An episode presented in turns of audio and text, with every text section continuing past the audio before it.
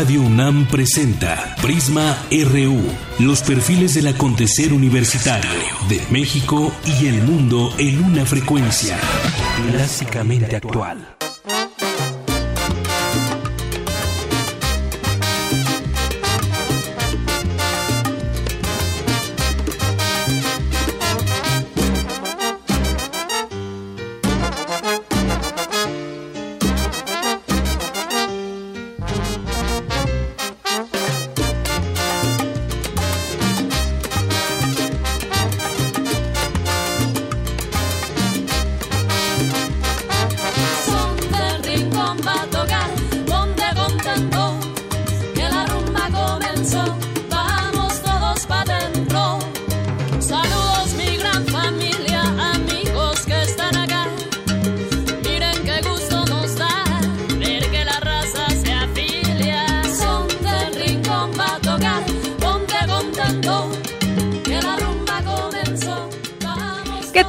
Buenas tardes, ¿cómo le va? Gracias por sintonizarnos aquí en Prisma RU en Radio UNAM en el 96.1.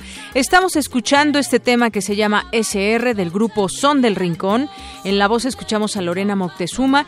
Es una orquesta de salsa originaria de la Ciudad de México bajo la dirección de Ricardo Augustus, González y son hacedores de una salsa con cadencia y conciencia y todos ellos son egresados de la Facultad de Música de la UNAM y a gozar igual que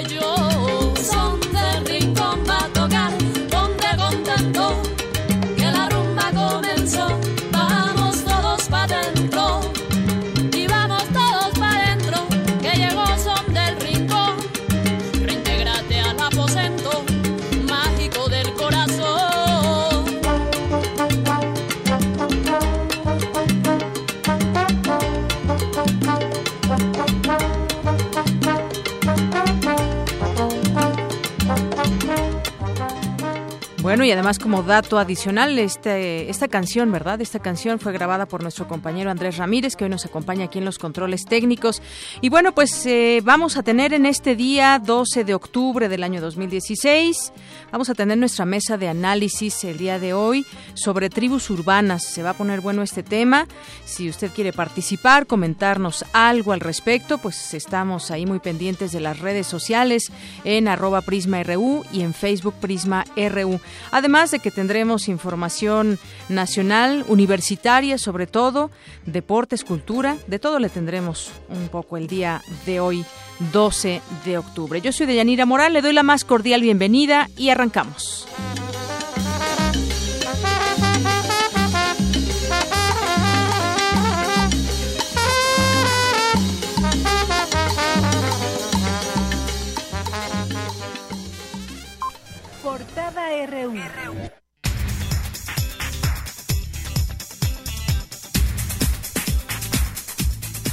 Y hoy destacamos en nuestra portada universitaria la inauguración de la 31 reunión anual de investigación del Instituto Nacional de Psiquiatría Ramón de la Fuente Muñiz. Ahí el rector Enrique Graue señaló que si la medicina es la más humana de las ciencias, la psiquiatría es indudablemente la especialidad más humana de la medicina. Y ayer el doctor Graue presidió la ceremonia por el aniversario número 60 del Instituto de Ingeniería de la UNAM, en donde destacó que es la institución de investigación más importante del país en esta disciplina. Hoy por hoy, el Instituto de Ingeniería sigue siendo la institución de investigación en ingeniería más importante de nuestra nación, siempre a la vanguardia de sus tareas, desde el desarrollo de las políticas de construcción hasta la innovación en energía limpia y sustentable formando ingenieros e investigadores del más alto nivel, divulgando el producto de sus indagaciones y vinculándose en la prestación de sus servicios con los distintos sectores de la sociedad. Es por todo ello que los primeros 60 años del Instituto de Ingeniería son motivo de orgullo para nuestra universidad motivo de orgullo para la universidad. Y Alexis Daniela Rivero Romero, egresada de la Escuela Nacional de Estudios Superiores Morelia de la UNAM, recibió la medalla Miguel Ángel Martínez Alfaro al obtener el primer lugar en el certamen de tesis del Congreso del décimo Congreso Nacional de Etnobiología. A nivel mundial es urgente impulsar políticas públicas que promuevan el empoderamiento de las mujeres desde temprana edad, a fin de dar cumplimiento a sus derechos humanos. Esto lo señaló Patricia Piñones, investigadora del Programa Universitario de Estudios de Género de la UNAM. Hoy en nuestra portada nacional, el gobernador de Veracruz, Javier Duarte, envió de manera oficial al Congreso del Estado una solicitud de licencia a partir de hoy y hasta que concluya su mandato en 48 días para atender las denuncias en su contra por presuntos actos de corrupción. He tomado la determinación de el día de hoy eh, solicitar al Congreso del Estado licencia para poder separarme del cargo de gobernador del Estado. ¿Por qué lo hago? Porque Veracruz no necesita un gobernador de medio tiempo y no puedo estar atendiendo las denuncias en mi contra y necesito el tiempo precisamente para atender estas denuncias. Ya es el momento de poder atender, dar la cara, enfrentar estas denuncias. Pues así es, se va antes de que termine su mandato de manera oficial Javier Duarte y por su parte Miguel Ángel Yunes Linares, quien es gobernador electo de Veracruz, aseguró que la licencia que solicitó Javier Duarte es una excusa para huir de una situación que él provocó llevando a la entidad a un socavón de violencia e inseguridad sin precedentes. La PGR investiga a 35 policías ministeriales de Sinaloa que estaban en servicio durante la emboscada a militares el pasado 30 de septiembre. Habla Mario López Valdés, gobernador de la entidad. Que no se deje absolutamente a nadie por fuera. Y si a algún nivel de gobierno, alguna autoridad se le encuentra una omisión o alguna colusión, el castigo debe ser ejemplar. Repudiamos lo que le pasó a los hermanos militares, en Sinaloa.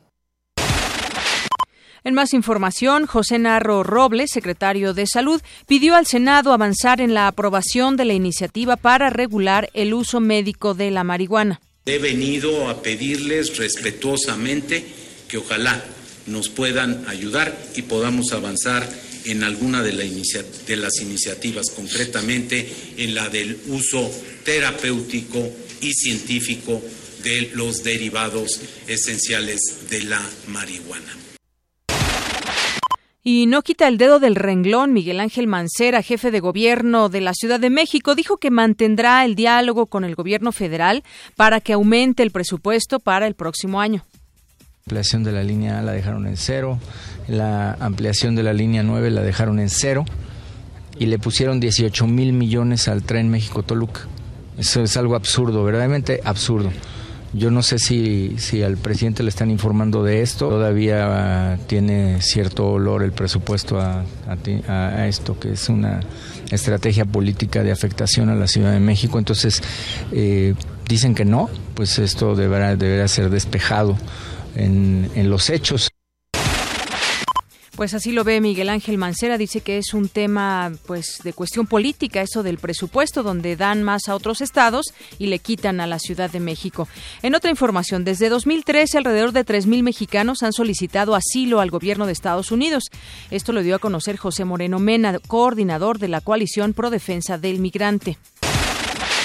Y en una entrevista de televisión, Benjamín Serment, hijo de la pareja de cineastas León Serment y Adriana Rosique, niega haber orquestado el asesinato de sus propios padres. La penetración de la televisión de paga llegó al 59% de los hogares mexicanos el segundo trimestre de 2016.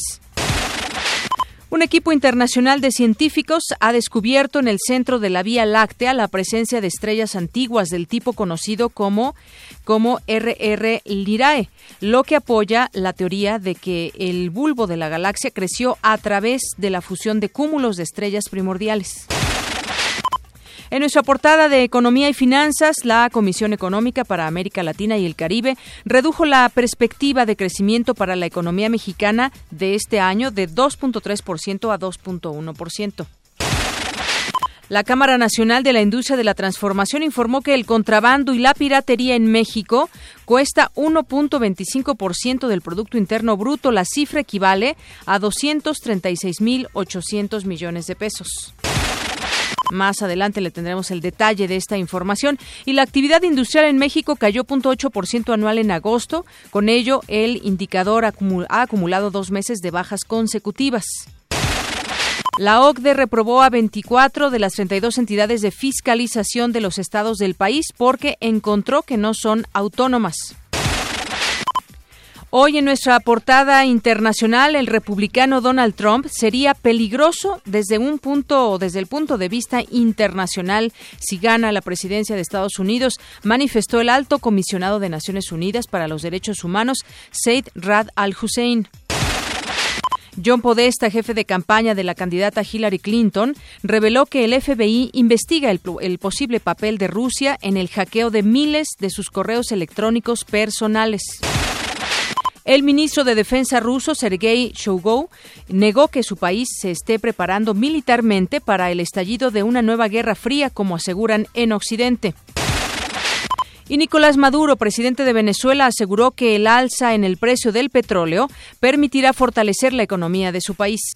Nosotros la parte más difícil ya la pasamos y esto nos ha permitido definir un cuadro estratégico de un nuevo plan, la agenda económica bolivariana, con 15 motores. Los 15 motores están encendidos. Ahora, la recuperación de los precios petroleros nos va a permitir inyectar poco más de recursos en la recuperación de cada uno de los motores y la recuperación de la economía. Nosotros hemos este, pasado por unas circunstancias muy, pero muy complejas.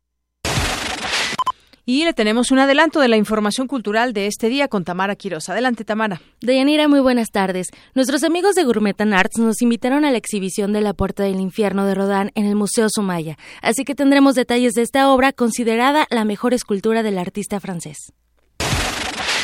Gracias, Tamara. Nos vamos contigo, Eric Morales. Hola Deyanira y amigos de Prisma RU, muy buenas tardes. Hoy en nuestro zarpazo tendremos una entrevista con Pablo Barrera, jugador de los Pumas de la UNAM. Además, Adrián González colaboró en el triunfo de los Dodgers de Los Ángeles con un espectacular jonrón. Y hoy cumple 100 años el equipo más odiado y, y, y amado del país. Esta y otra información deportiva más adelante en nuestro zarpazo RU. Muy bien, ya no te pregunto de qué lado eres, nada más el más odiado o el más querido. Gracias, Eric.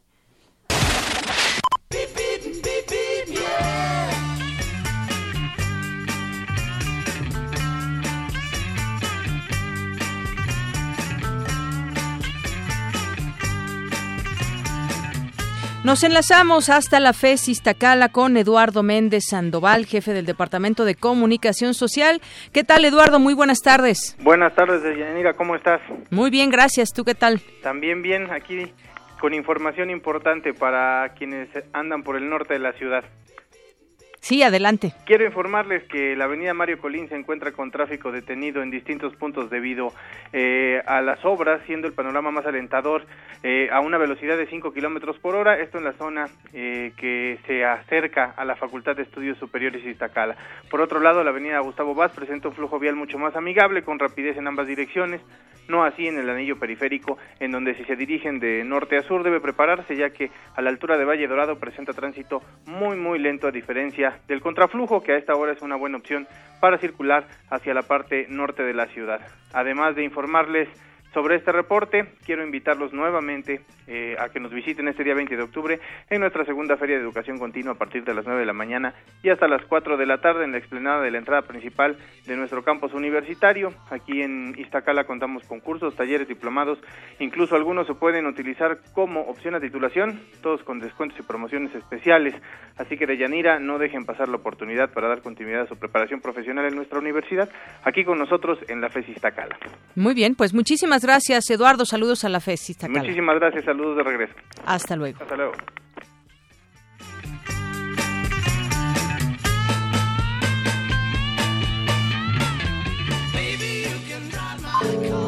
Campus RU.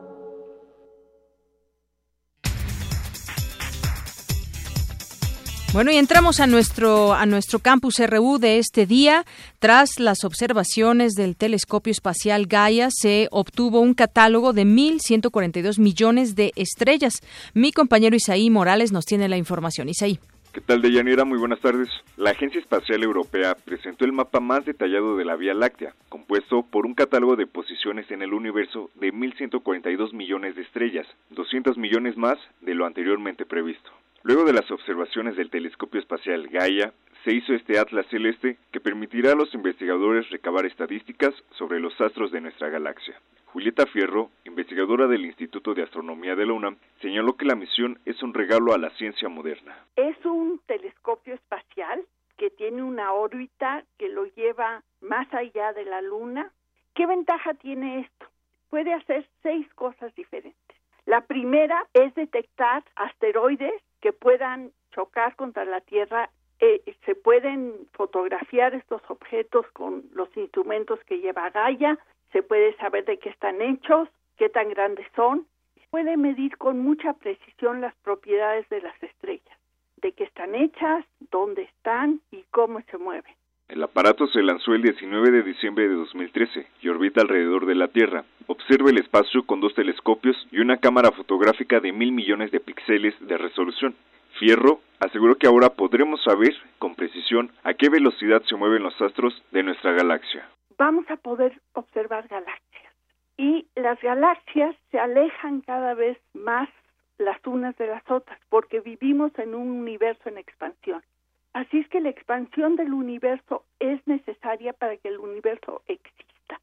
Si medimos con precisión la velocidad a la que se alejan las galaxias, podemos saber cuándo estuvieron todas juntas y cuándo inició esta expansión, es decir, cuál es la vida de nuestro universo.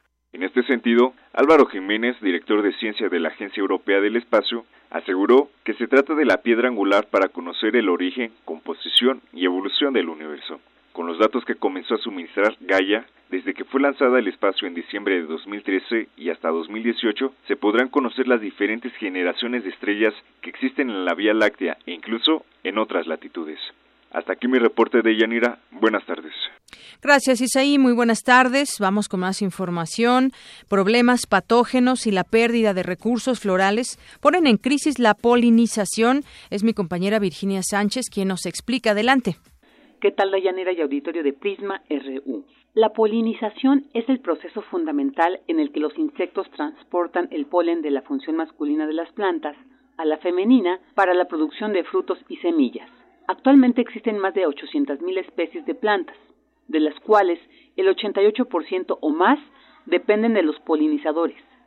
Sin embargo, recientemente se ha planteado una crisis en este proceso, que responde a problemas patógenos y deriva en la pérdida de recursos florales.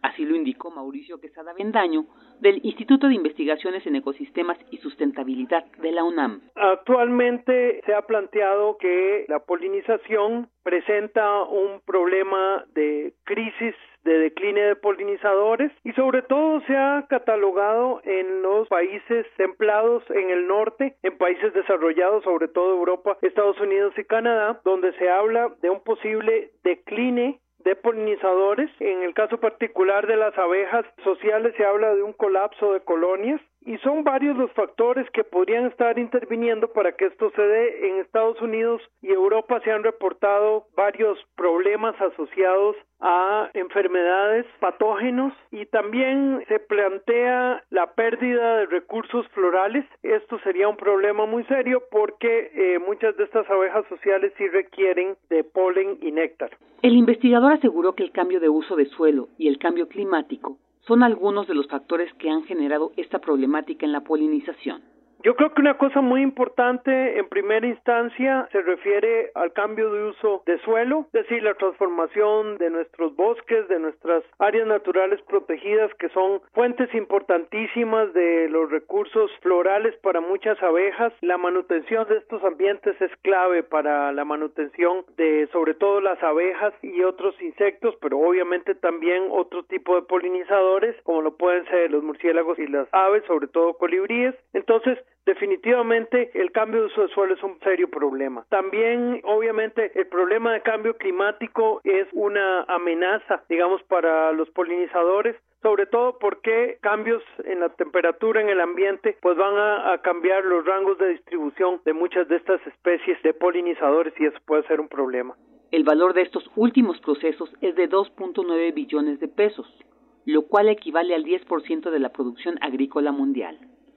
Quesada Vendaño advierte la necesidad de replantear el manejo de los recursos naturales para mejorar las condiciones del agroecosistema que permita la persistencia de abejas nativas, fundamentales para la polinización de los ambientes naturales y agrícolas. Hasta aquí la información. Buenas tardes. Gracias, Vicky. Muy buenas tardes. La importancia de las abejas en nuestro entorno. Y bueno, nos vamos con mi compañera Dulce García, que nos preparó la siguiente información, una nota de color de lo que sucede allá en el Festival Internacional Cervantino en Guanajuato. Ella se encuentra allá y nos envió esta información sobre los niños en el Cervantino.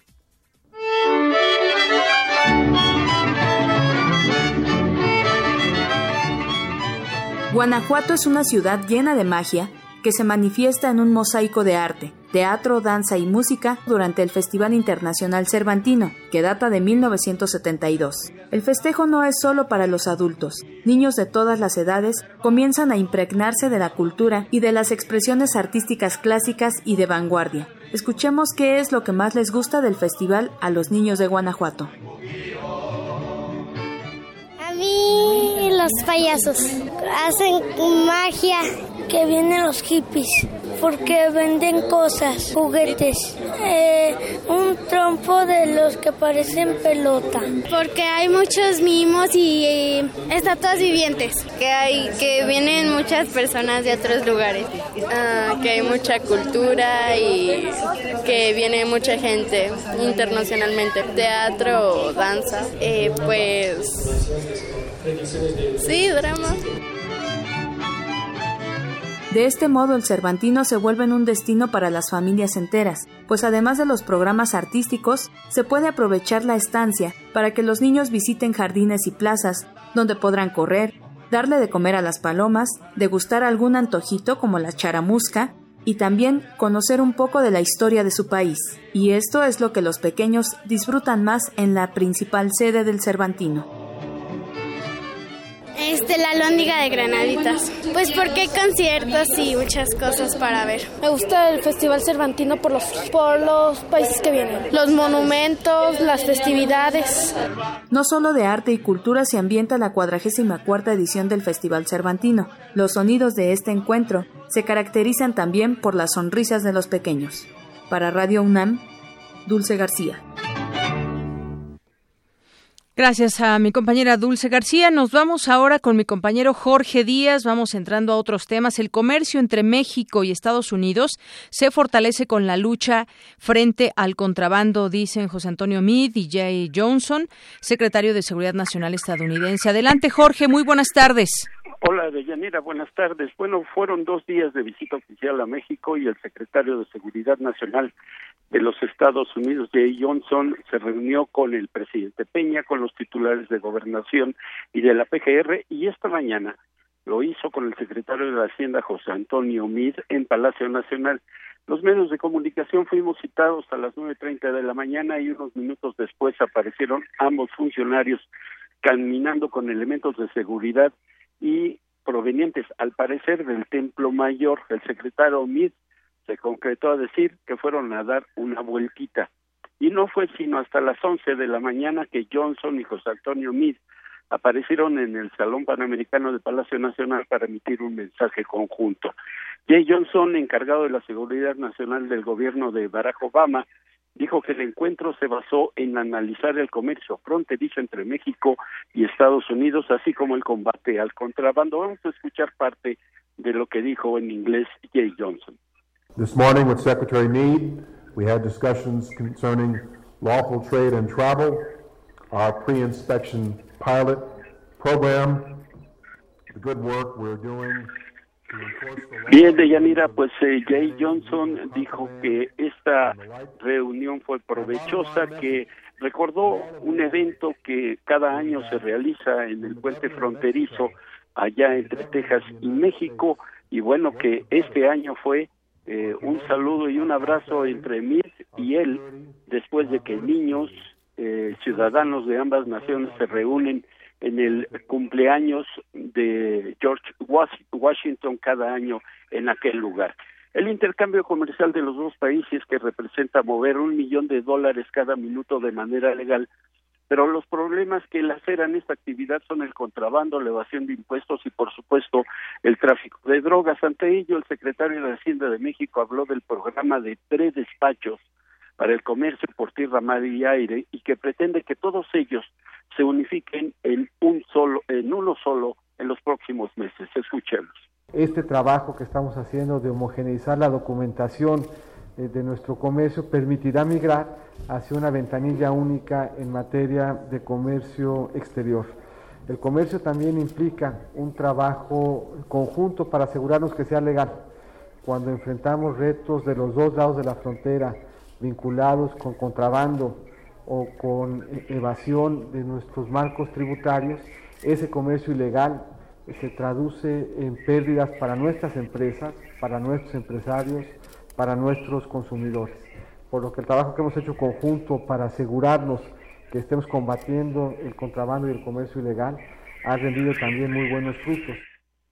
Tanto Miss como Johnson aseguraron, aseguraron que aunque terminen la administración del presidente Obama en los próximos meses y continúe por dos años más la de México, se dejarán las bases para que no existan cambios radicales en las formas y trámites que se están plasmando en las dos naciones y que independientemente de quien llegue a la Casa Blanca en noviembre próximo, el comercio internacional bilateral se mantenga sano y exitoso. Parte de lo que sucedió esta mañana en Palacio Nacional de Yanira.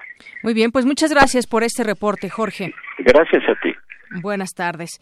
Bueno, y vámonos a otros temas que tienen que ver también con la economía y es, me refiero a la piratería, un problema que ha tenido México desde hace muchos años y que, que continúa y que muchas veces pues todos somos parte de ella. Las pérdidas por los ilícitos de piratería y contrabando de mercancía en México representaron 236 mil millones de pesos durante el año pasado. Esta es la cifra o el dato duro que refleja el problema de la piratería y contrabando en nuestro país. Mi compañero Abraham Menchaca nos preparó la siguiente información. Adelante, Abraham. ¿Qué tal, Deyanira? Buenas tardes.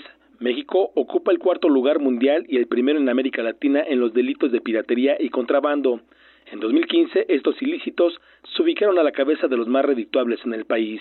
Enrique Guillén, presidente de la Cámara Nacional de la Industria de Transformación, informó que esta actividad ilegal representó el 1.25% del Producto Interno Bruto. Lo que sí conocemos es el costo nacional estimado a consecuencia de este delito, el cual en 2015 correspondió a 236.800 millones de pesos, es decir, 1.25% del Producto Interno Bruto, de acuerdo con el INEGI. Para el doctor José Luis Martínez Marca, académico de la Facultad de Estudios Superiores Aragón de la UNAM, la piratería provoca un menor crecimiento económico y la pérdida de empleo representa, para empezar, pues menores beneficios para las empresas, dado que compiten de manera desleal, insisto, con estos productos que, entran a, bajos precios, sobre todo en su gran mayoría de origen chino, que pues difícilmente se pueden detener, ¿no? Y eso significa menores empleos, reducción de inversiones y lo cual representa para México un problema serio, sobre todo para las pequeñas y medianas empresas que se ven impedidas de competir contra estas importaciones. Y eso significa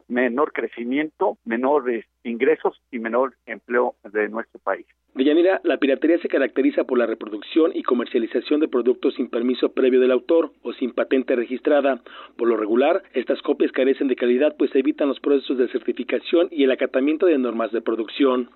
La Administración General de Aduanas reveló que este año se han reportado más de 15.000 detenciones de mercancía pirata en las aduanas del país, aunque solo poco más del 10% son reportadas por las empresas. En la medida que las autoridades no establezcan controles y pues exista el problema de la corrupción por parte de, las autoridades de aduanas y de la propia autoridad, pues difícilmente podemos reducir este problema, ¿no? Yo creo que, que allí debe ser un, un ataque integral, solo por el lado de la seguridad, sino también por el lado de las autoridades que regulan las importaciones en nuestro país para evitar este tipo de problemas. Los zapatos de todo tipo son las mercancías más pirateadas en el mundo, una actividad ilegal valorada en alrededor de 500 mil millones de dólares y es encabezada por China.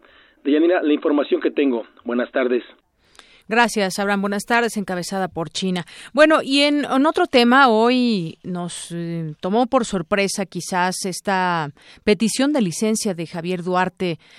dice que no va a huir de del, gobierno ni de todo lo que se le señala, el gobernador de Veracruz, pues hoy ya estarían aprobándole esta licencia en el Congreso del Estado. Dijo que pediría esta licencia para separarse del cargo con el fin de enfrentar las acusaciones en su contra por supuestos delitos de corrupción. Dijo que básicamente nada más es el gobernador electo quien está señalando estas eh, situaciones, estos delitos en su contra. Dijo que tomó la decisión debido a que la entidad necesita a un gobernador de tiempo completo, por lo que él no puede enfrentar las acusaciones al mismo tiempo que cumple con sus responsabilidades públicas y dijo que tiene la conciencia tranquila, ya que aseguró las denuncias contra él son una serie de infamias sin sustento que vienen de una campaña política. Es decir, él no ha tomado ni un peso, ni tiene propiedades en el extranjero, ni mucho menos. Es una campaña en su contra, una campaña política. Eso es lo que dice y habrá quien le crea. Bueno, ya tenemos en la línea telefónica y vamos a platicar con Rocío Nale, que ella es diputada, coordinadora de la fracción de Morena en la Cámara de Diputados y además es diputada por, por Veracruz. ¿Qué tal, diputada? Buenas tardes. Buenas tardes, un saludo para todos. Gracias. Bueno, pues eh, decía yo que tal vez a muchos tomó por sorpresa esta petición de que hace Javier Duarte para irse del gobierno de Veracruz con licencia, estaría él fuera si es que se lo aprueba el Congreso de Veracruz y bueno, pues ya también quien respondió fue el gobernador electo y dijo que pues es una excusa para huir de la situación que él mismo provocó. ¿Qué está sucediendo allá en Veracruz y cómo ve esto viene a abonar, digamos, eh, negativamente en todo lo que está sucediendo, además de que si damos cifras, bueno, pues hay 40 personas ejecutadas los últimos 11 días allá en, en los primeros días de octubre, 11 primeros días de octubre, 14 personas ejecutadas. ¿Cómo ve esta postura que hoy pues da a conocer el gobernador Javier Duarte? Bueno, mira, era inminente la salida del gobernador y no es ninguna excusa ni pretexto, era inminente. Ya lo habíamos pedido, todas las fuerzas políticas del Estado habían pedido que se separara. Morena desde enero metió un punto de acuerdo solicitándole al Ejecutivo que se hiciera cargo de la seguridad del Estado. El PRI y el Verde lo rechazaron. En febrero, después de que asesinaron a otra periodista, volvimos a hacer la solicitud y lo volvieron a rechazar. En abril, en marzo metimos la solicitud de juicio político para que hubiera un desafuero aquí en la Cámara y eh, pudiera juzgarse al gobernador por desvío de recursos, este, todos los documentos que presentamos de acuerdo a la Auditoría Superior de la Federación y al ORFI del Estado. Eh, en abril volvimos a presentar otro punto de acuerdo y nos decían que era electoral como iba a haber elecciones, que era un tema que estábamos utilizando lo electoral, les decimos que de ninguna manera 8 millones de veracruzanos nos estamos padeciendo un infierno. Pero hoy en día, después de la licencia que ya era inminente, lo tenía que hacer. Eh, se tardó, es más, llega hasta tarde, lo tenía que hacer. Eh, nos encontramos los veracruzanos en el peor de los dos mundos, porque el gobernador, ahora el gobernador saliente también está denunciando el gobernador electo de los mismos delitos a que se le van a juzgar a Duarte. Lo está denunciando de enriquecimiento ilícito, le está eh, este, denunciando de peculado y no sé cuántas cosas más. Incluso antes de que llegue al gobierno. Incluso antes de que llegue al gobierno. Entonces imagínate la situación que nos encontramos, un vacío de poder tremendo, el Ejecutivo tiene que entrar a tomar la seguridad, tiene que garantizar la seguridad de 8 millones de veracruzanos. El Congreso en unos momentos más va a determinar si acepta la licencia, yo me imagino que sí, y nombrar un interino mientras se determina. Pero imagínate nada más, este, vamos a estar esperando a otro gobernador que también va a estar denunciado. Y, Tremendo lo que está sucediendo. Exactamente, y es la, la pregunta, ¿qué va a pasar con Veracruz? Porque por una parte vemos una confrontación política evidente entre quien se va eh, o ya estaría yéndose hoy con licencia, que es Javier Duarte, y quien entra, que es Yunes, y que en este sentido, pues los veracruzanos lo que quisieran es volver a retomar ese rumbo de justicia, de muchas cosas. Veracruz se ha puesto desafortunadamente como un foco rojo en el mapa nacional, no solamente por estos escándalos de dinero, sino también en cuestiones de inseguridad, en otras cuestiones también el narcotráfico. Y bueno, pues qué, qué, qué es lo que se en este escenario, qué podría venir de bueno para Veracruz? Porque sin duda, pues ya hubo unas elecciones y entrará Yunes al gobierno en, en unos días más. Bueno, pues mira, también es eso. Yunes también está, este, su, su elección también está en tribunales. sí. también está en tribunales. Eh, a nosotros nos resolvieron, por ejemplo, Zacatecas, que nos quitaron la presidencia municipal de Zacatecas mm, días antes de que se venciera. Nosotros estamos esperando que también resuelva el tribunal sobre las quejas de la elección a gobernador. Imagínate, no, no, no, Veracruz estamos pasando una situación tremenda, un vacío de poder, sin gobernador y con el gobernador presuntamente electo, este también va a entrar con denuncias de, de los mismos hechos. Es lamentable, es lamentable, por eso Morena está solicitándole al Ejecutivo que nos tiene que garantizar la seguridad a 8 millones de veracruzanos mientras pasa todo este asunto político, este desafortunado, eh, ¿qué te diré? Ni siquiera decir desafortunado malestar, no, desafortunada situación en la que nos encontramos los veracruzanos. Así es. Y bueno, pues también había anunciado Miguel Ángel Yunes Linares que daría a conocer información que pues sería muy importante que conocieran todos los mexicanos. No sabemos exactamente de qué se trata, pero seguramente pues él estará planeando llegar bien a, Veracruz. A, ver, a mí me parece, él dijo que cuando ya esté de gobernador va a mostrar documentos, pues que los muestre de una vez. De una vez, ¿para qué se va a esperar hasta que él llegue o no llegue. Faltan 48 días para que o, qué mensaje está enviando al PRI o qué mensaje le está enviando a Peña Nieto que tiene cierta documentación de que que de una vez lo muestre, porque los veracruzanos no podemos estar de rehenes del PRIAN. Ese es el PRIAN. Bueno, pues ahí está una confrontación en este caso que vemos con nombres y apellidos. Uno representa al PRI, otro representa al PAN, pero pues los ciudadanos que quizás no votaron ni por uno ni por otro, pues lo que requieren o lo que piden a gritos es que ya eh, se vea una luz al final del túnel en que se ha asumido a Veracruz. Pero bueno, vamos a estar atentos, eh, sobre todo si le dan licencia o no, que yo creo que, que pues si tiene mayoría, pues le darán esta licencia a Javier Duarte. Dicen algunos va a huir, pero vamos a ver las investigaciones también continúan y lo que quisiéramos es que este señor pues dé la cara y se esclarezcan todos los asuntos de dinero que hay señalados en su contra. algo, sí. efectivamente deben garantizar que no vaya a salir del país, pero hoy en la entrevista nacional que hizo en televisión Sí. No nada más eso, sino que retó al gobernador electo para que el lunes estén los dos ahí discutiendo eh, sus corruptelas. Entonces, no, al menos de aquí al lunes tiene una cita ahí mismo. Entonces, sí hay que... Habrá que ver quiénes están llevando las autoridades esta investigación. Bueno, pues diputada, le agradezco mucho que nos haya tomado esta llamada y nos diga pues eh, un poco su opinión sobre lo que sucede allá en Veracruz. Gracias. Gracias a usted, hasta luego. Hasta luego. Rocío Nale, coordinadora de la fracción de Morena en la Cámara de Diputados. Ella es diputada por Veracruz. Y sí, vamos a ver si debaten o no debaten. El caso es que la gente ya quiere tranquilidad allá en Veracruz y quiere ver un camino eh, menos sinuoso del que, eh, del que tienen. Y le decía solamente un dato, al menos 40 personas fueron ejecutadas en Veracruz en los primeros 11 días de octubre, de acuerdo con un, un recuento basado en notas periodísticas. Se han registrado desde asesinatos en la vía pública hasta ejecuciones múltiples, hallazgos de cuerpos desmembrados, levantones en diferentes municipios y sobre todo este último donde desaparecieron a jóvenes, a uno de ellos lo ligaron con el crimen organizado, su familia dice no es verdad, queremos pruebas sobre ello y así está Veracruz. Una con 41 minutos. Nos vamos a la siguiente. Y tenemos en la línea telefónica, me da mucho gusto platicar con él, con José del Val, director del Programa Universitario de Estudios de la Diversidad Cultural e Interculturalidad.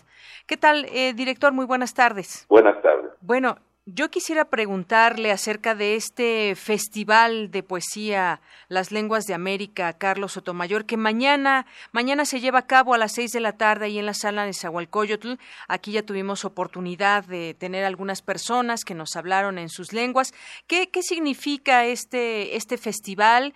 Eh, platíquenos un poco de lo que la gente podrá ver y escuchar. Bueno, el significado del festival es una estrategia un poco de la universidad ya tiene 14 eh, años, porque es el séptimo festival que, realizamos, que tenía como intención primaria la de poner a todas las lenguas en el mismo nivel de, de, valor no cultural, efectivamente, ¿no? Todavía se hablaba demasiado de dialectos y lenguas, se hablaba de las lenguas indígenas como dialectos, esa tontería. Entonces, creímos que el mejor, la mejor estrategia sería ponerlas a todas en un nivel de equidad, ¿no? Y qué mejor que un festival de poesía, donde poetas en, en múltiples lenguas establezcan sus este, ejercicios poéticos, nos den su palabra en ese sentido, ¿no? Entonces, lo que hicimos fue delimitar América como el espacio eh, multilingüístico del continente y tenemos un poeta en francés, un poeta en inglés, un poeta en, portugués, un poeta en, español y ocho poetas en lenguas indígenas, ¿no? Cuatro de Sudamérica y cuatro de México. Y ha sido así reiteradamente, ya han pasado treinta y tantas lenguas de, de, América y el, y el, español y el francés, el inglés también, ¿no? Y el portugués. Muy bien. Eh, eh, eh es una especie como de, ceremonia prácticamente el, recital, porque dura aproximadamente entre dos horas y media y tres horas, ¿no? Entonces está uno oyendo, están los muchachos, se llena la sala de Nezahualcóyotl, se ha llenado todos todas las veces, ¿no? Escuchando poesía, ¿no? O sea, eh, y escuchar poesía es algo muy trascendente, ¿no? Porque la poesía eh, tiene dentro de sí un poco el, la, la, la la dimensión más profunda del ser humano. Así es. Y bueno, digamos que, como usted lo dice y acota muy importante esta, esta parte, darles el mismo valor a las lenguas. De pronto, pues hay esta distinción, lenguas, dialectos, idiomas, pero darles el mismo, el mismo valor a todas estas eh, lenguas eh, indígenas en Latinoamérica. Esa es una de las ideas centrales de este séptimo festival. Exactamente. Y la otra es también percatarse de que de que cuando se trata de la poesía es un solo tronco eh, humano, ¿no? Evidentemente que los temas que se tratan son los mismos en todas las lenguas y en todas las poesías, es la muerte, la vida, la alegría, el amor, la naturaleza, ¿no? Los sueños, o sea, es, son los valores fundamentales, entonces producen una especie de, de ceremonia que tejes eh, socialmente, ¿no? La, la, a, a, la gente, ¿no? Y le reconforta de alguna manera tiene un efecto casi curativo, diría yo, ¿no? Es tiene un efecto muy muy positivo en ese sentido. Los muchachos salen muy muy bien, muy transformados, muy, eh, digamos, con el alma apaciguada, por decirlo de alguna manera, en ese sentido, ¿no? Ante este eh, mundo tan perdido de, de, significado, sentido, ¿no? Tan violento. Entonces, una, los encuentros de poesía tienen un valor muy importante, yo creo, en, la, en el tejido de las sociedades. Así es, y es que las lenguas, eh, cualquiera de las lenguas originarias, pues tenemos como ejes fundamentales de la condición humana, pues lo mismo, el amor, la muerte, el miedo, el hambre, la naturaleza, todo esto en diferentes lenguas. Se escucha diferente, pero queremos llegar a lo mismo. Es, es, lo mismo, es lo que es lo que te queda un poco después de mirar. Claro, cada lengua tiene una interpretación de las cosas y, y la riqueza de cada lengua es sorprendente, ¿no? O sea, es, es una ampliación de, de la posibilidad de pensar la vida porque cada lengua tiene una mirada, es un horizonte de mirada de las mismas cosas, ¿no? Entonces, aunque estamos mirando las mismas cosas, la condición humana, al mismo tiempo se mira desde una cantidad de, de, de, de miradas con, con, con matices, con una singularidad, con una profundidad enorme en ese sentido, ¿no? Así es. Y por último, eh, sí, eh, director, en el caso de México, pues es un, un país pluricultural, plurilingüe, y entonces, bueno, pues siempre hablamos de eso, pero tenemos que hacerlo realidad. Sí, no, eh, lo que pasa es esto, es que al final de cuentas vamos a tener que asumir la responsabilidad con la reforma constitucional que nos declaró país pluricultural y plurilingüe, ¿no? Y que no lo somos, ¿no? Hay una estructura educativa, hay una estructura del Estado que encapsula el desarrollo lingüístico. ¿no? Yo siempre pongo un ejemplo, digo, ¿cómo es posible que en la península de Yucatán, que el 50% de la población habla, maneja el maya, no exista en primaria en maya, una secundaria en maya, una prepa en maya, una universidad en maya, un centro de estudios internacionales en maya? No lo hay. ¿Por qué? Porque nuestro sistema educativo nos hace monolingües a fuerzas. o sea, no reconoce eh, la, la, diversidad que deberíamos tener. Que bueno, que la Constitución dice que tenemos que construir y vamos en esa construcción, evidentemente, ¿no? México en una o dos generaciones pues va a hablar, se van a hablar varias lenguas eh, sobre nuestro territorio, se va a hablar maya y español en la región maya y se va a hablar purépecha y español en la región purépecha y, y, y, náhuatl y español en la región náhuatl, ¿no? O sea, eso a ese a ese camino tenemos que llegar, es lo que va a convertir a este país verdaderamente en equitativamente culturalmente, ¿no? Así es, es como si las conozco estas lenguas, si las veo, pero no las promuevo, ese es ese es algo que estamos viviendo. No las uso, ¿no? No permito que, en la calle, ¿no? Eh, yo lo que quiero decir, el día que la, la, la, cultura, los mayas puedan desarrollar una estrategia total de formarse en su lengua, pues probablemente van a ser, van a producir cosmólogos de una enorme profundidad y de una enorme eh, modernidad, en la medida que en su cultura están un, conjunto enorme de, de sustratos ¿no? que tienen que ver con eso, ¿no? o sea, ya no es el pasado glorioso, ¿no? Sino que la gloria está en, eh, viaja en las lenguas, ¿no? Aunque hayan sido orales durante mucho tiempo, ahí está de todos modos inserto, ¿no? Una forma de ver el mundo, una forma de comprender la realidad, la relación hombre-naturaleza, muchas cosas, ¿no? Muchas cosas. Bien, pues mañana entonces, 13 de octubre, 18 horas en la sala en el Zahualcoyotl, todas las personas que quieran asistir a este séptimo Festival de Poesía Las Lenguas de América, Carlos Montemayor. Pues muchas gracias, director José del Val. Muchas gracias a ustedes y, qué bueno que vayan porque van a ver el, que, que viven una experiencia singular. Claro que sí. Gracias, hasta luego. Hasta luego. Buenas tardes. Zarpazo RU.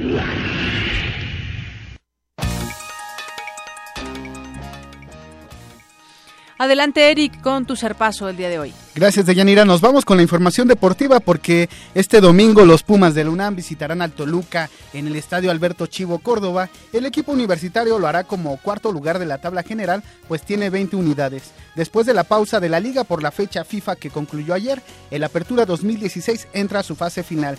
Y para hablarnos precisamente de este último cuarto del torneo, está con nosotros vía telefónica Pablo Barrera, jugador del equipo Azul. Buenas tardes, Pablo, ¿cómo estás? Gracias por tomarnos la llamada. Te saluda Eric Morales. Hola, hola, buenas tardes a todos por ahí. Oye, pues ya faltan.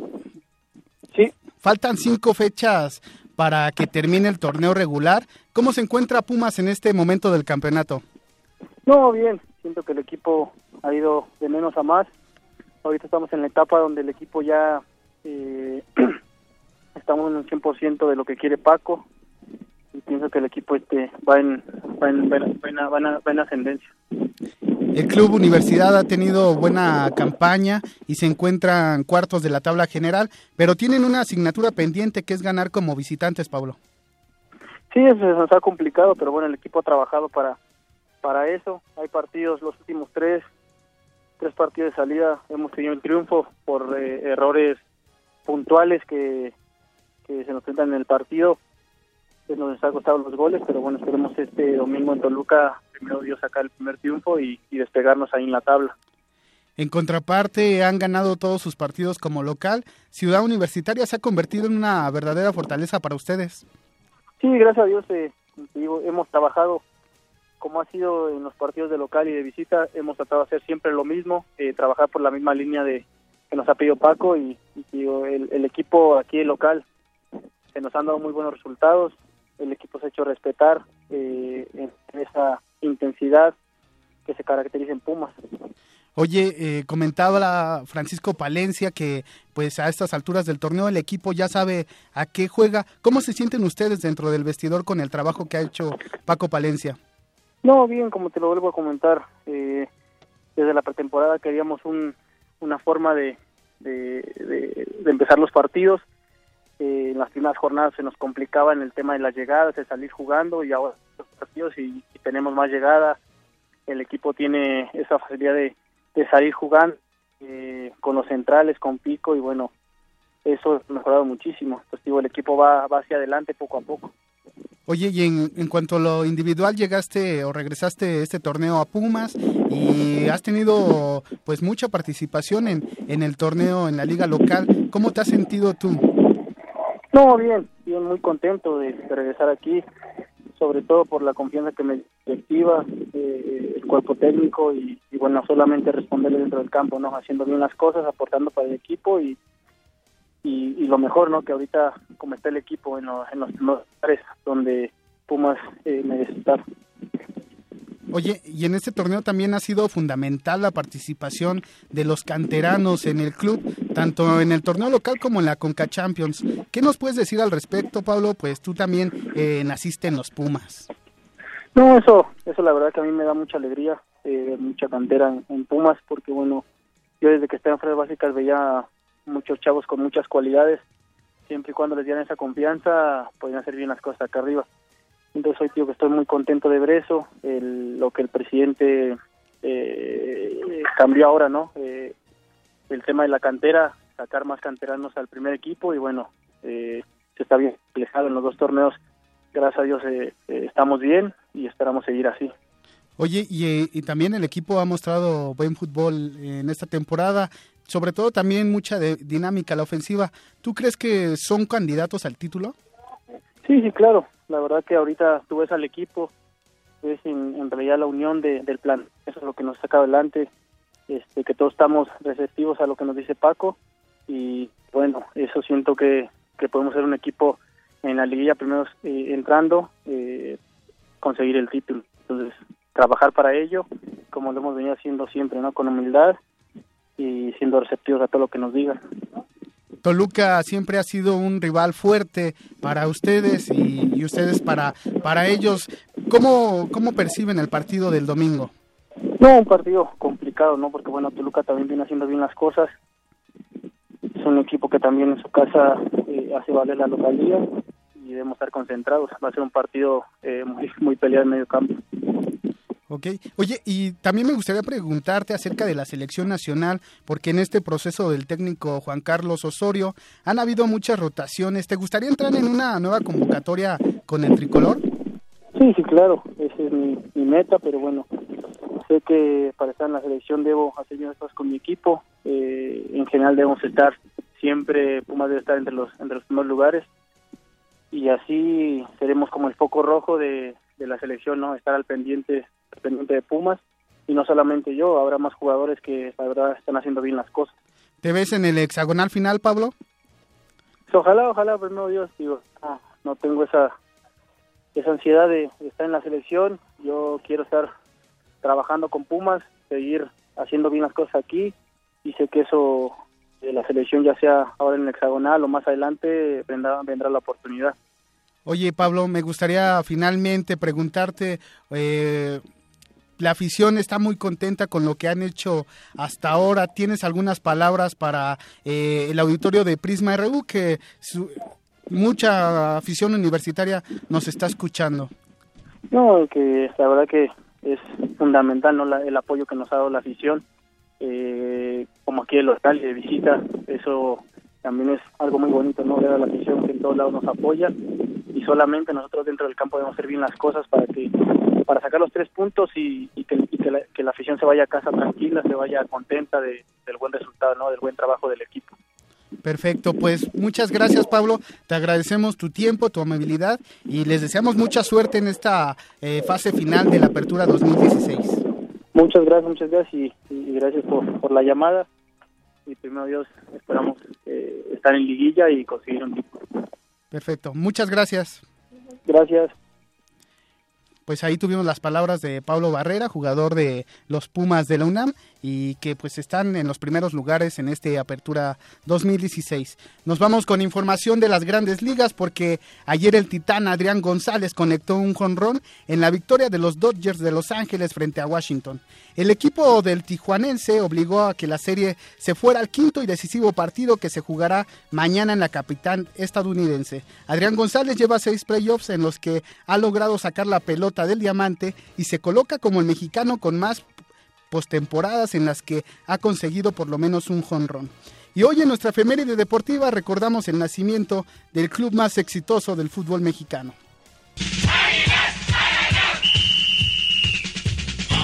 El 12 de octubre de 1916 fue fundado en la Ciudad de México el Club América, equipo que ha estado presente en todas las temporadas de la liga de la primera división del país. América es el equipo con más títulos en el fútbol nacional.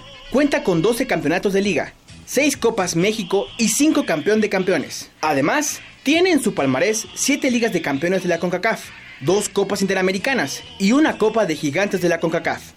Tiene el récord de más puntos en una temporada, con 61, y más juegos consecutivos sin perder, con 28 partidos.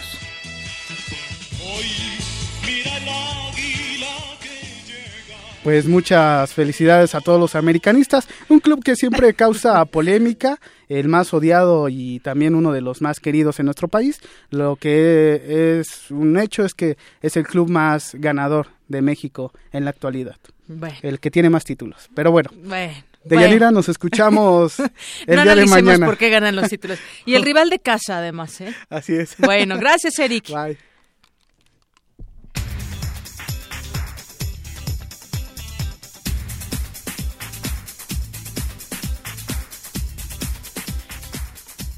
Bien, y nos enlazamos. No, nos vamos con, ya son, ya llegamos a las 2 de la tarde, nuestra primera hora de Prisma RU y tenemos un resumen con Ruth Salazar.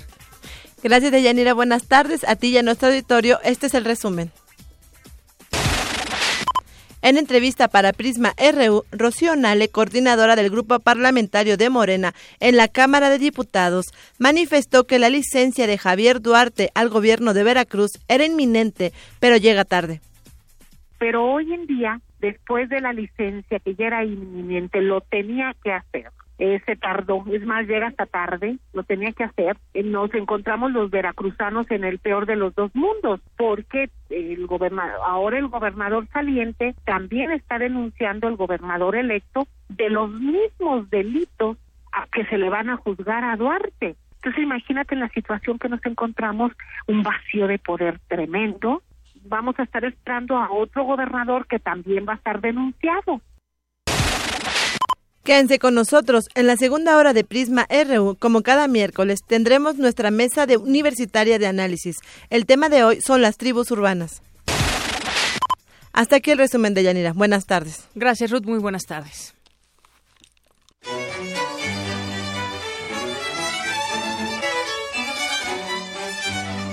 XEUN Radio UNAM. Transmite desde Adolfo Prieto 133, Colonia del Valle. Delegación Benito Juárez. Código postal 03100. 96.1 de frecuencia modulada.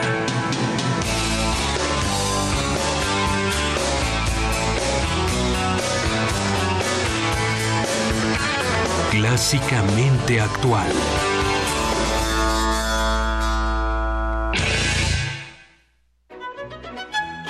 Viaja con nosotros de la locura al idealismo. Primer movimiento lleva los micrófonos al Festival Internacional Cervantino 2016. Sigue la transmisión especial desde el corazón de Guanajuato. Del 12 al 14 de octubre, de 7 a 10 de la mañana, por el 96.1 de FM. Callejonea desde temprano con nosotros. Aquí en Radio UNAM. Mi gente, estamos en el programa Activa tu Paisano y tenemos una llamada muy especial. Hola, ¿cómo te llamas? Lupita. ¡Eso, mi raza! Y en la otra línea, aquí Toño. tenemos... ¡Hey, Lupita! ¡Ándale pues! ¿Qué quiere decirle? ¿Te acuerdas que me dijiste que ya te llegó tu INE? Pues ya la activaste. Tienes que hacerlo para poder votar. Hazlo por internet, nada más con el folio y tu fecha de nacimiento. Es bien fácil. Si tienes familiares y amistades en el extranjero, recuerda desactivarla en INE.mx. Su participación también cuenta en México. Nantli, xoxoctic, papalome, papatlaca. Los mejores exponentes de poesía mexicana y latinoamericana representarán a sus lenguas originarias en el séptimo Festival de Poesía Las Lenguas de América Carlos Montemayor. 12 años de poesía. 13 de octubre, 18 horas, en la sala Nezahualcóyotl del Centro Cultural Universitario. Entrada libre. Mi nombre es Juan Hernández Ramírez y los invito al séptimo Festival de Poesía Las Lenguas de América Carlos Montemayor. Invita el Programa Universitario de Estudios de la Diversidad Cultural y la Interculturalidad de la UNAM.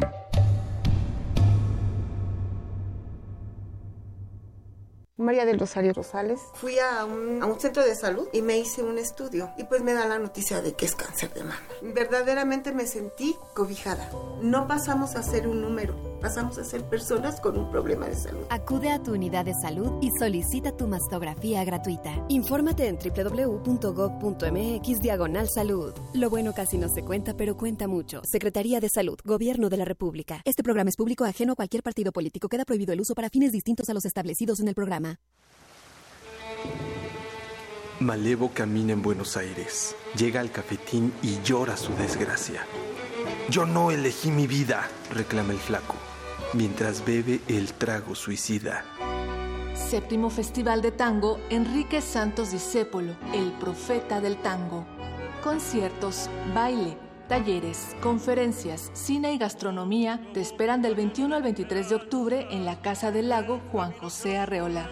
Consulta cartelera en www.casadelago.unam.mx.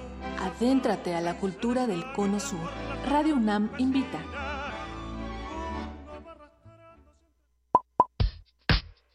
Queremos conocer tu opinión. Síguenos en Twitter como arroba PrismaRU.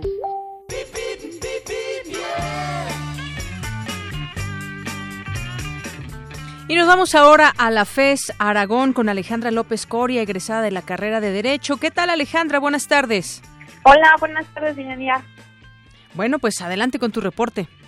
Mira, me encuentro en las inmediaciones de la FES Aragón y te informo que a la altura de Metro Villa de Aragón hacia Metro Ciudad Azteca encontraremos congestionamiento vial debido a una manifestación. Por otro lado, en dirección contraria habrá desplazamiento favorable. Y pues aprovechando la oportunidad, los invito al ciclo de conferencias de Derecho Internacional y Comercio Exterior en punto a las 18 horas en el auditorio A1 en nuestra facultad. Para mayores informes visiten FES Aragón UNAM, nuestra red oficial. Y bueno, pues muchas gracias, Yanira. Por mi parte es todo. Buenas tardes. Gracias a ti, Alejandra. Saludos a la FES Aragón. Bye. Y bueno, en más información, sala tiempo, se registra tránsito lento en Avenida Investigación Científica desde el Circuito Mario de la Cueva hacia la Facultad de Medicina Veterinaria y Zootecnia. Y en Avenida 100 metros hay buen avance de Avenida Ingeniero Alfredo Robles hacia el Colegio de Ciencias y Humanidades Plantel Vallejo. Y finalmente, circulación constante presenta Avenida Guelatao, proveniente de Batallón de Zacapoaxtla con dirección a la FES Zaragoza.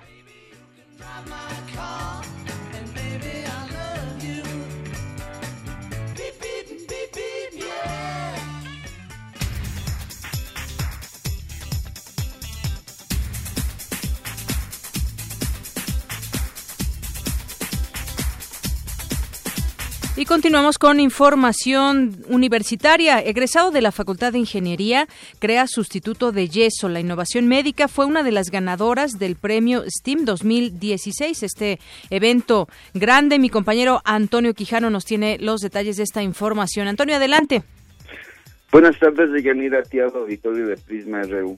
Así es, Said Musa Badwan Peralta, egresado de la Facultad de Ingeniería, es el creador de Novacast, un sustituto de yeso fabricado con impresión en 3D y que tiene aplicaciones en fracturas. Esta innovación médica fue una de las cinco propuestas ganadoras del Premio SPIN 2016, el evento más importante para emprendedores en Iberoamérica. En conferencia de prensa habló de las ventajas de este producto. Escuchemos. Lo interesante del producto, la propuesta de valor, por así llamarlo, es que es uno para ti. Está perfectamente hecho a la medida de tu cuerpo. No hay un tamaño como tal. Cada quien tiene una muñeca de un tamaño, un antebrazo de otro. Esto está perfectamente personalizado a la persona. Las medidas antropométricas que definen la, la, forma de un brazo son muchísimas, ¿no? No hay, no hay forma de hacer modelos prediseñados porque sería un problema logístico imposible de resolver, que justamente la impresión 3D es una tecnología disruptiva que cambia este juego, porque los materiales solo se usan para fabricar lo que se necesita, cuando se necesita y problemas como inventario y tallas desaparecen gracias a la forma de personalizar objetos con esta técnica. Deyanira, y es que el uso de yeso utilizado en lesiones conlleva algunas complicaciones. Escuchemos. Los yesos son pesados, huelen mal, son incómodos, no puedes bañarte con ellos. Estás de vacaciones, ya no te puedes meter a la alberca, etcétera. ¿Cuál es la diferencia con Novacast? Pues Novacast es hasta 10 veces más ligero, ¿no? Muy resistente, te puedes bañar con él, es del color que tú quieras, puedes hasta nadar con él, te puedes rascar, no tienes, o sea, tiene, tiene muchísimas ventajas, no, no te complica la vida, es más higiénico. el médico puede dar una mejor inspección porque está, está abierto, se pueden ver heridas, es invisible a rayos X, puede usarse no solo para fracturas, sino que puede usarse para esguinces, luxaciones, hasta túnel carpiano. Si se necesita en una fase de rehabilitación y el médico así lo permite, es uno que puede quitarse y ponerse a diferencia de un yeso, ¿no? Es el maestro Juan Manuel Romero Ortega, coordinador de innovación y desarrollo de la UNAM. Escuchemos. Esta empresa, el MediPrint, este proyecto empresarial, es justamente eh, refleja de manera muy eh, adecuada lo que intentamos hacer en la coordinación y en la universidad en general, que es tratar de hacer este vínculo entre lo que es el, con los procesos de educación, los procesos de investigación, con la innovación y con el emprendimiento. De Yanira Auditorio, esta innovación aún no está a la venta, pues su creador espera una certificación médica, así como fondos de inversión privada para comercializar este producto, que por cierto ya está patentado. Además, hace unos días también fue reconocido en la Semana Nacional del Emprendedor. Hasta aquí el reporte de Yanira. Buenas tardes. Gracias, Toño, por esta amplia información acerca de este evento y de esta de esto que están haciendo emprendedores de la UNAM. Muchas gracias. Bueno, y también les quiero comentar, en estos días vamos a tener como invitado, todavía no nos define si mañana o el viernes, pero vamos a estar aquí muy contentos de recibir a este estudiante de 20 años mañana, ya nos están confirmando, a ese estudiante de la UNAM que se va a la NASA por su trabajo sobre la medición de la radiación en el espacio. Él es Jair Israel Piña López, de la Facultad de Ciencias de la UNAM, que se incorporará a la Administración Nacional de la Aeronáutica y del Espacio, NASA como estudiante investigador con tan solo 20 años de edad. Ya mañana tendremos oportunidad de platicar amplio y tendido con él.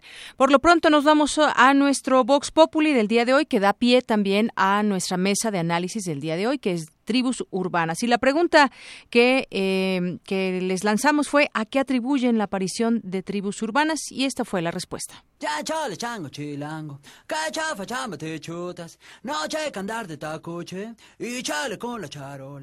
Uno de las diferentes culturas y como que se van influenciando, como que son influenciados por, por algo relacionado. Más que nada por el tipo de género de música, ¿no? Su manera de pensar. Por ejemplo, el punk en el ska hay veces que tratan de expresarse por medio de la política. Es como un, podría decirse, expresarse libremente por medio de esa música. Libertad de expresión.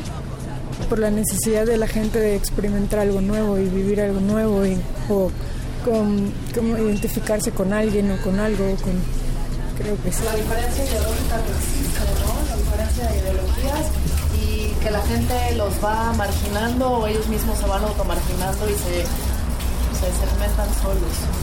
Se me imagina que por el entorno en que viven, es una de las razones. Creo que la parte de la humanidad, ¿no? Su cultura de acuerdo al tiempo y espacio. Y bailan, y bailan, Debate RU.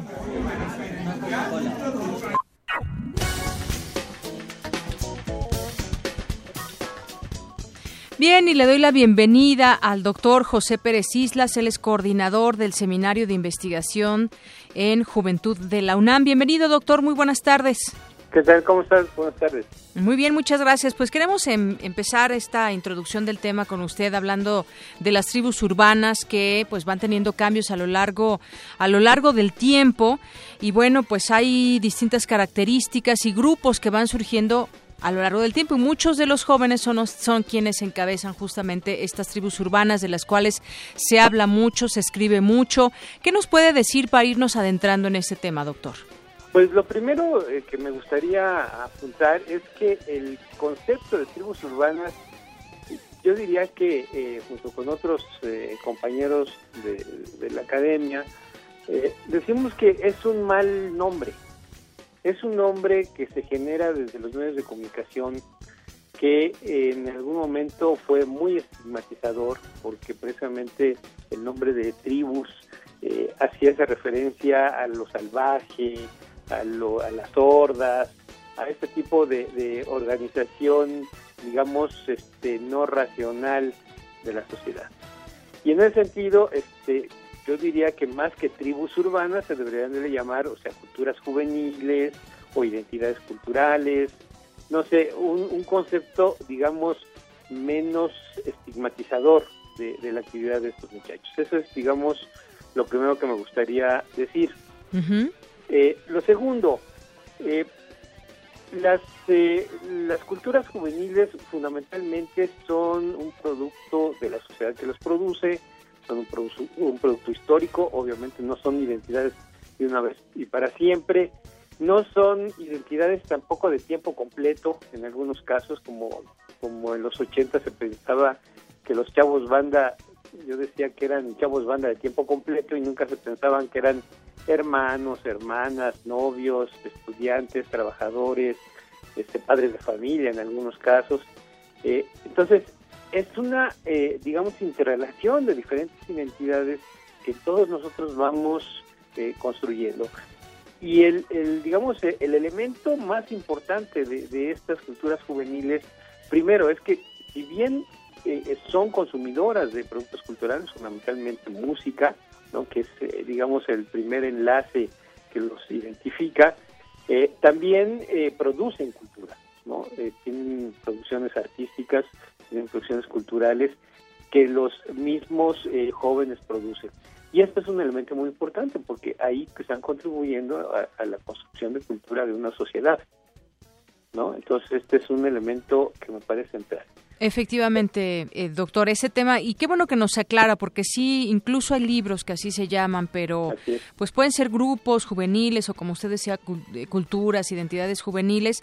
¿Y cuál, qué características, digamos, que tienen en el sentido de que pues hay, hay, muchos tipos ya de este grupos y bueno podemos decir algunos nombrar algunos de ellos. Sin embargo yo decía al principio han ido han ido creciendo y son jóvenes que se identifican con algo desde la edad em, pues cualidades que determinan y que pueden ser estéticas políticas sexuales o una combinación de todas ellas. Qué nos puede decir bueno lo primero es que aunque suene también muy académico yo diría que había que diferenciar entre las culturas juveniles adscriptivas, como serían los punks, los arquetos, este, todos esos tipos de cultura, se llaman, se llaman adscriptivas porque son los sujetos los que se adscriben a ellos.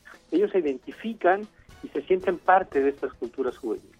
Hay otro tipo de, que son eh, de, culturas, se podría decir juveniles, que son prescriptivas que esas son fundamentalmente armadas desde fuera de los grupos juveniles.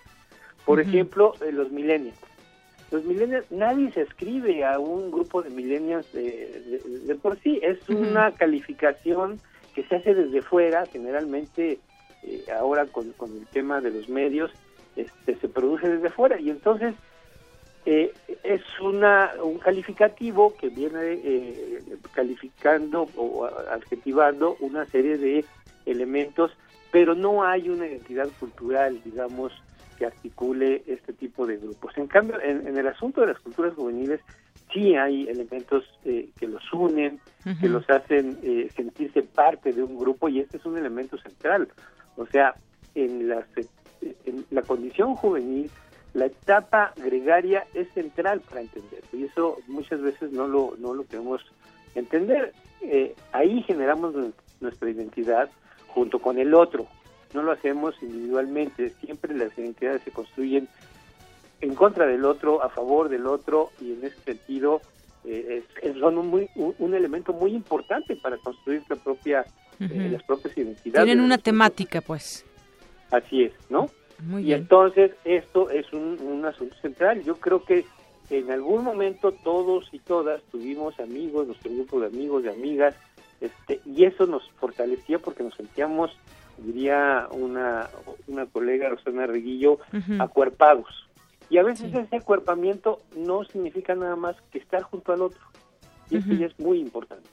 Y al final de cuentas, pues son expresiones que tienen estos grupos de personas, en su mayoría decíamos eh, jóvenes, y dicen también muchos eh, críticos o analistas que el fenómeno de las tribus urbanas no es nada más que la búsqueda de los jóvenes por aquella, un, por, por una identidad, vaya, entre ellos mismos o ante la sociedad. Sí, eh, digo, sus, sus elementos culturales, el aporte que generan hacia la sociedad es muy importante ¿Qué sería de, todo el rock, ¿no? Que generó un montón de culturas juveniles eh, eh, y que en nuestras sociedades una música, yo diría, ya clásica, ¿no? Es un elemento que forma parte de, nuestro legado cultural de, la humanidad. Así es. Bueno, pues doctor José Pérez Islas, coordinador del Seminario de Investigación en Juventud de la UNAM, muchas gracias por acompañarnos en la introducción de esta mesa de análisis sobre este término y lo digo con sus eh, con esta connotación que usted hacía, tribus urbanas que no debieran llamarse así. Así es. Gracias, doctor. Gracias a ustedes. Hasta luego. Hasta luego. Muy buenas tardes. Bueno, pues eh, Sí, es interesante cómo, cómo utilizamos este término y justamente para hablar y con jóvenes que, que están aquí con nosotros y que nos van a hablar de ese tema, les presento a Bruno Rosales Nolasco, él es estudiante de la Facultad de Psicología. Bruno, bienvenido, buenas tardes. Buenas tardes, gracias. Y tenemos a Javier Cabrera, él es estudiante de la maestría de la Facultad de Derecho. ¿Qué tal, Javier? ¿Cómo estás? Hola, ¿qué tal? Contreras, muy bien, gracias. Contreras, yo dije Cabrera, es Javier Contreras, una ah, disculpa. No hay problema. Bueno, eh, pues ya escuchábamos aquí la introducción del doctor y hay muchos grupos, porque antes, y él mencionaba algunos, los ponquetos, los arquetos, y ahora, ahora uno más nuevo es el de los geeks o el de los hipsters o, o muchos otros grupos que a, a veces pues ni siquiera conocemos, ¿no? Algunos los, los ubicamos por la vestimenta, por la forma de, de, vestirse, de peinarse, pero algunos otros, incluso como decía el doctor, no es que se asuman ellos como tales, sino, por ejemplo, el caso de los millennials, pues bueno, es que nacieron en una época ya de los millennials, no es tanto que se asuman ellos como tales o no, sino que ya entran dentro de una generación. ¿Qué nos puedes decir, Bruno? Empezamos contigo sobre, sobre este tema. Me gustaría saber si tú estás de acuerdo con, con estas... Eh, este término de llamado tribus urbanas y qué piensas sobre el tema. Ok, em, bueno, más que nada, lo que me gustaría rescatar eh, de la introducción es este sentido de pertenencia, este sentido de construcción del yo que tenemos a través de la comparación con otros. Em, existe toda una teoría sobre identidad social, se creó en los 70 y se basa en esto, en la comparación en el yo soy, cuando afirmas yo soy algo, también estás afirmando que no eres otras cosas que son excluyentes de esto. Entonces, es básico la, la, comparación entre iguales. ¿Por qué? Porque va a repercutir directamente en tu autoestima. Cuando tú te sientes bien dentro de un grupo, vas a, eh, vas a aportar, digamos, a generar que, que, se den a conocer por lo que ustedes o por lo que ese grupo de jóvenes está destacando. A lo mejor en la música, por decir algo, ¿no? Los rockeros, ponte de ejemplo como los rockeros, ¿no? Que les va a gustar forzosamente la música rock, por eso están destacando y no les gusta a lo mejor otra música, ¿no? Un poco con lo que decías, yo rechazo aquello, pero me gusta esto, de lo cual con lo cual me identifico. Sí, totalmente. Los, los grupos son excluyentes. Tú cuando perteneces a un grupo vas a ser excluyente de otros grupos. Y algo que tocas interesante de esto de la música es, es esto. La música tiene esa capacidad de generar eh, respuestas afectivas, emocionales en, en una persona, en un individuo.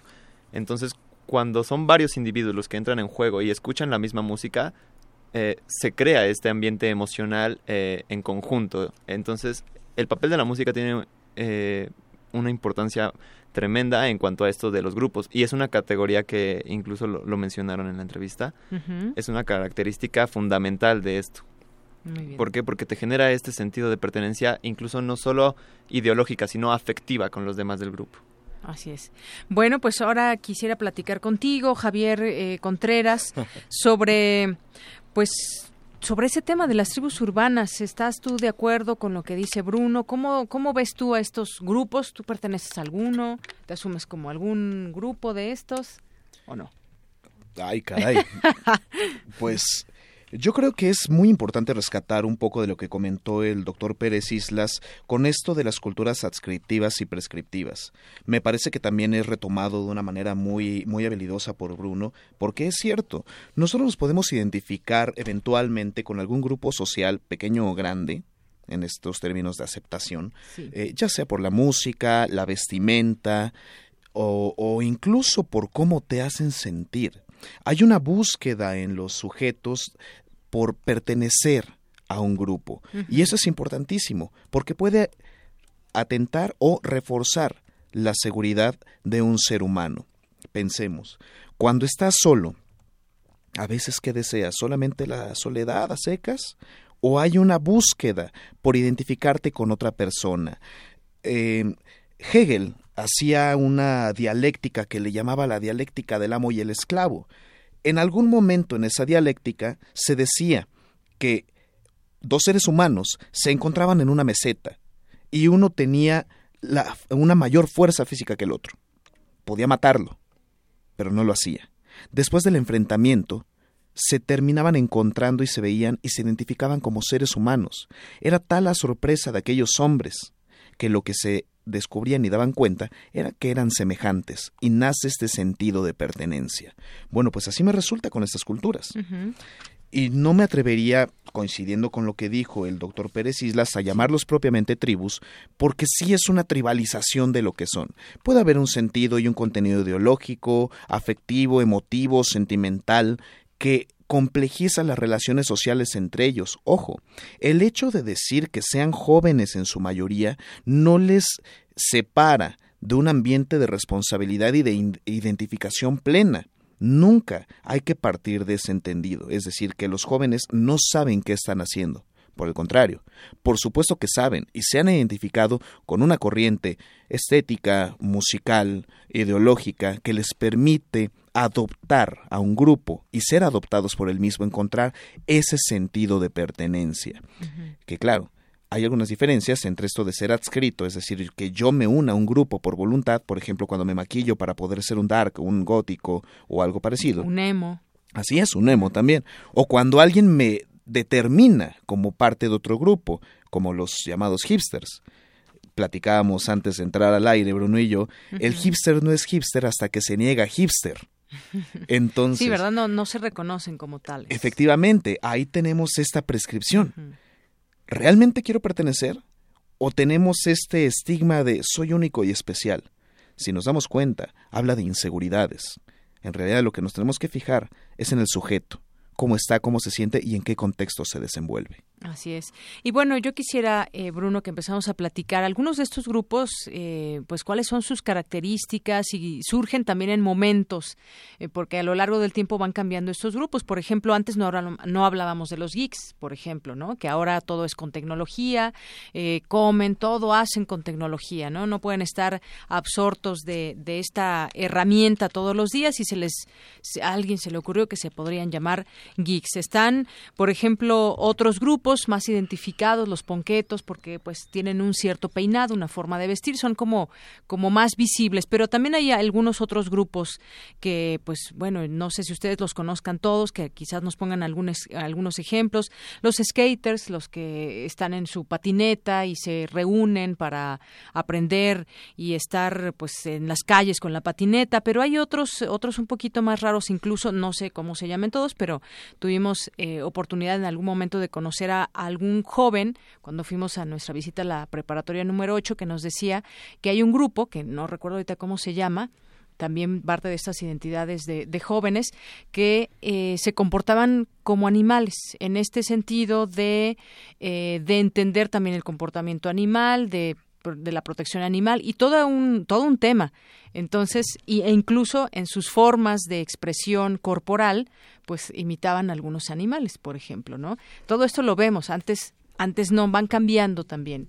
Quieres hablarnos de algunos grupos en especial o, em. comentarnos sobre estas expresiones pues más que en un grupo en especial me, me gustaría hacer como la distinción entre los grupos eh, o las tribus urbanas antes y lo que son ahora, ¿no? Porque también lo hablábamos eh, antes de entrar al aire, que antes tenían una base más ideológica, ¿no? Más de pensamiento, más de crítica, de contracultura, de generar un cambio social. Como los anárquicos, ¿no? Por ejemplo, los, los, tan famosos punks, ¿no? Que son como los que más anclamos a esto de, de, anárquico. Y ahora ya no, ahora se basa más bien en, en una visión estética, en el que me vean y qué proyecto a través de lo visible por ejemplo, eh, esto de los lumberjacks, ¿no? Que está muy, muy de moda e incluso hay una variante que se llama Merman, algo así. ¿Y, de qué se trata? La barba pintada. La barba, exacto, ¿no? Ya no solo es la barba de dos metros, no, o sea, es la barba pintada. De azul. Que, y a final de, de cuenta, todo esto que se visten, no solo ellos, sino también los punks, los darks, todo. Toda tribu tiene un contenido simbólico, es decir, lo que usan quiere referirse a algo dábamos el ejemplo hace rato con los darquetos, ¿no? Ellos usan ropa negra porque ese negro simboliza algo para ellos, o sea, representa algo, y es lo que quieren proyectar, es cómo se van a autodivulgar ante la demás gente. Ahora bien, lo que decías de que surgen en momentos, y no solo en momentos, sino también en zonas geográficas, hablábamos.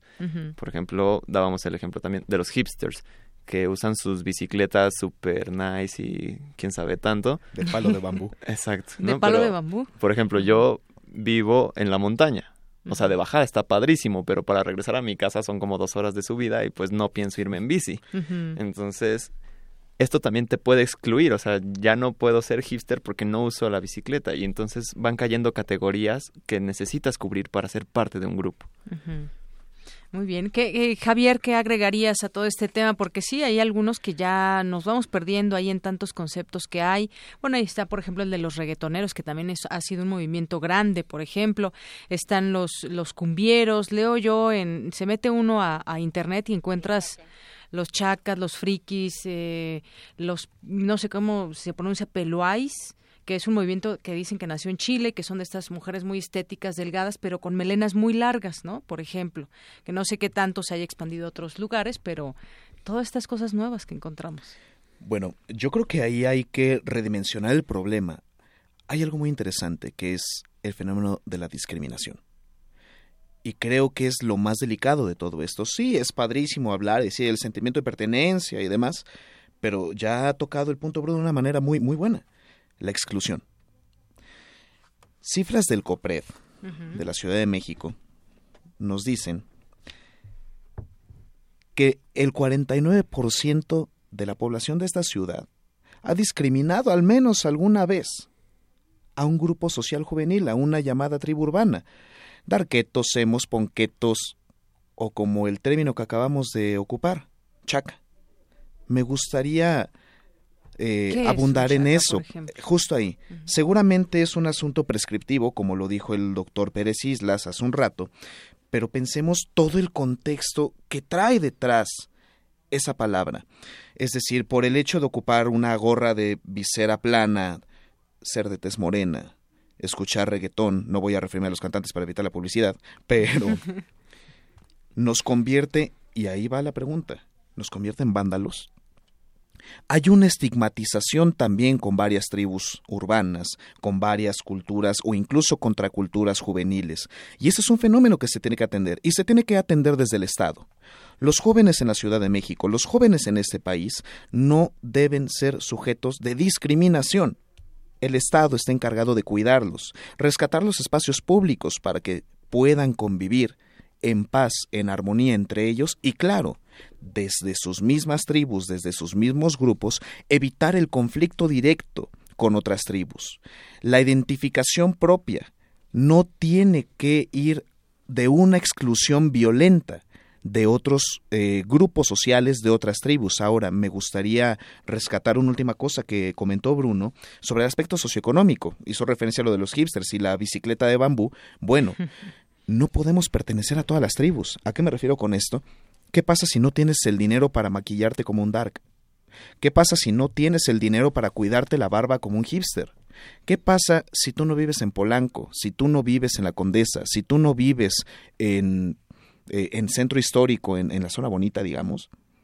No puedes acceder a esas tribus urbanas. Hay un contexto imperante de discriminación, no solamente del Estado, por evitar que la gente tenga un nivel socioeconómico semejante, sino también de los otros. O sea, ya no es solamente la ropa, ya no es solamente el color del cabello, el peinado, sino también el nivel social. Claro, hay un trasfondo ahí, porque la gente te excluye.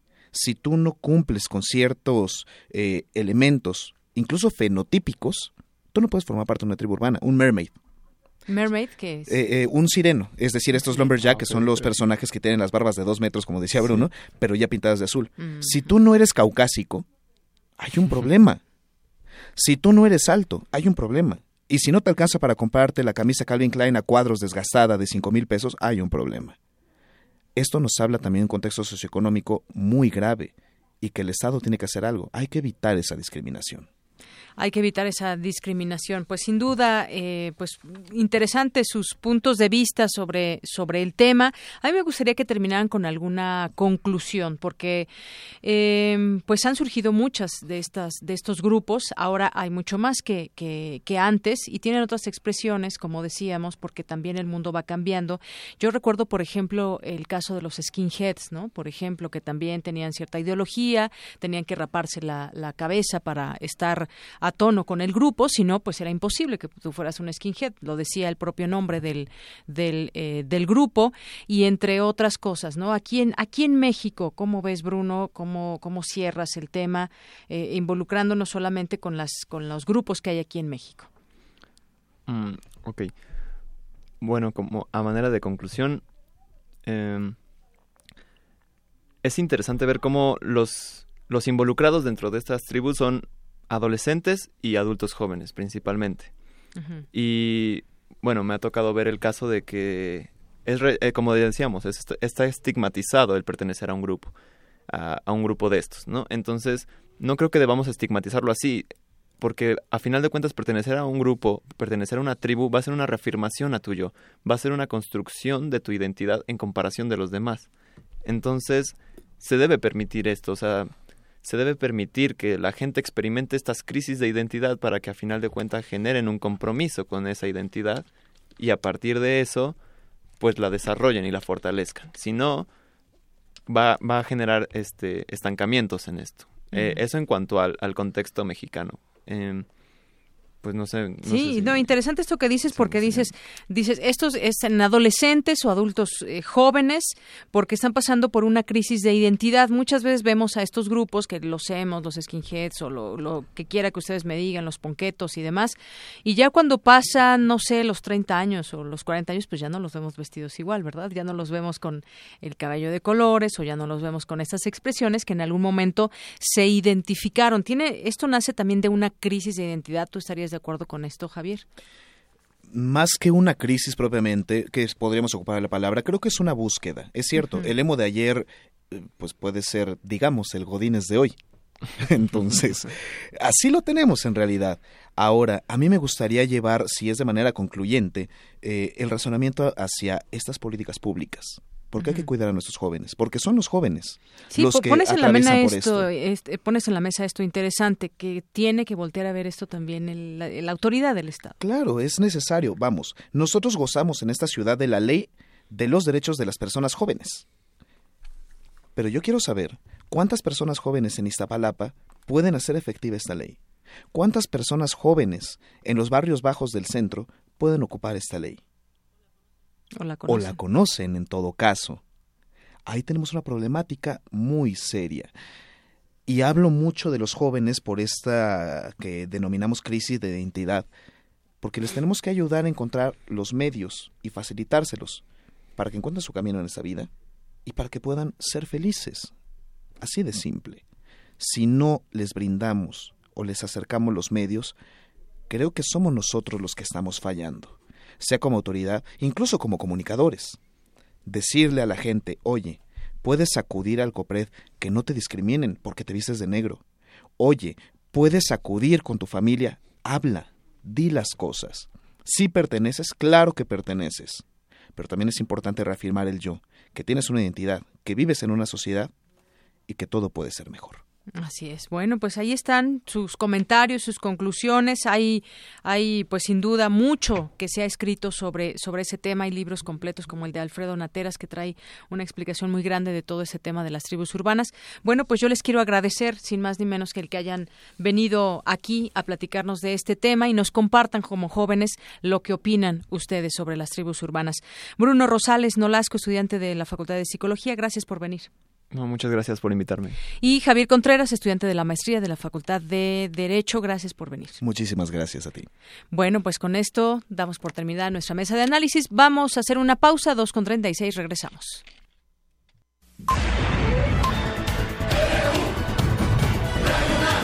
Prisma RU. Con Deyanira Morán.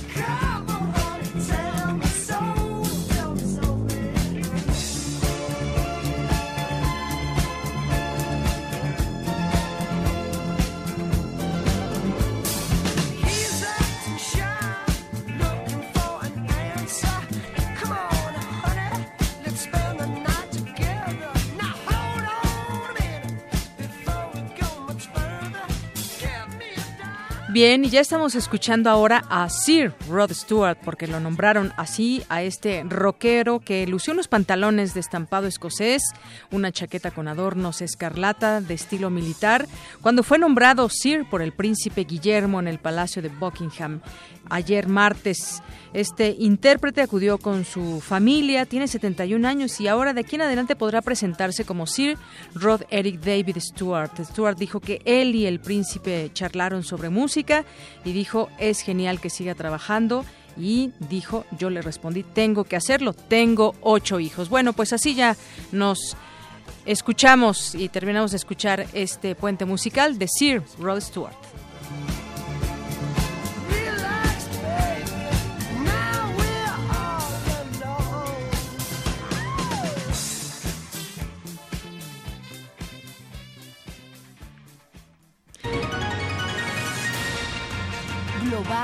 RU.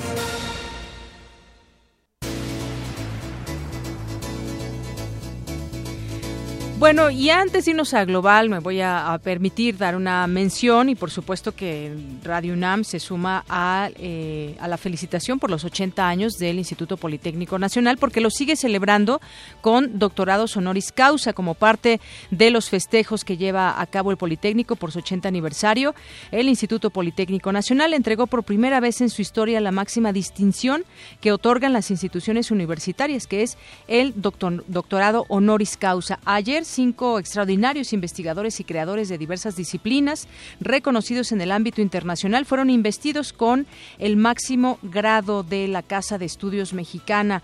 El arquitecto y escultor español Santiago Calatrava Valls, el investigador francés especialista en inteligencia artificial y robótica Jan Lecon, el eh, epigrafista alemán Nikolai Grube, el economista estadounidense Robert Merton y el científico alemán Sebastián bueno, pues parte de los festejos que sigue, llevando a cabo el Politécnico Nacional y a los cuales, por supuesto, se une Radio UNAM a una felicitación para el Poli.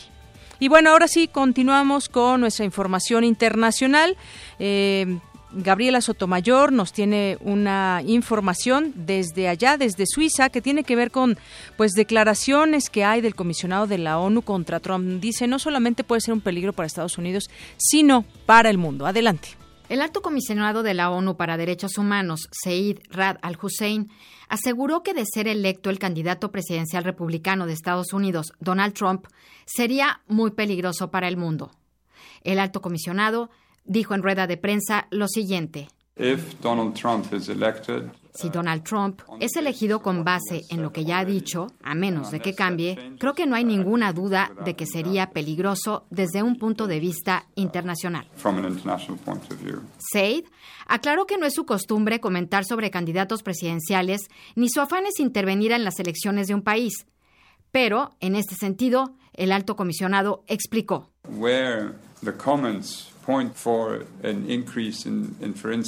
Cuando los comentarios apuntan a un incremento potencial, por ejemplo, en el uso de la tortura, que está prohibida por la Convención de la ONU contra la Tortura, o cuando comunidades vulnerables son blanco de sus declaraciones en la que sostiene que van a ser privados de sus derechos como seres humanos, entonces sí hay que hablar sobre esto. Y sus comentarios van en esa dirección y son profundamente inquietantes y perturbadores para mí y para nosotros.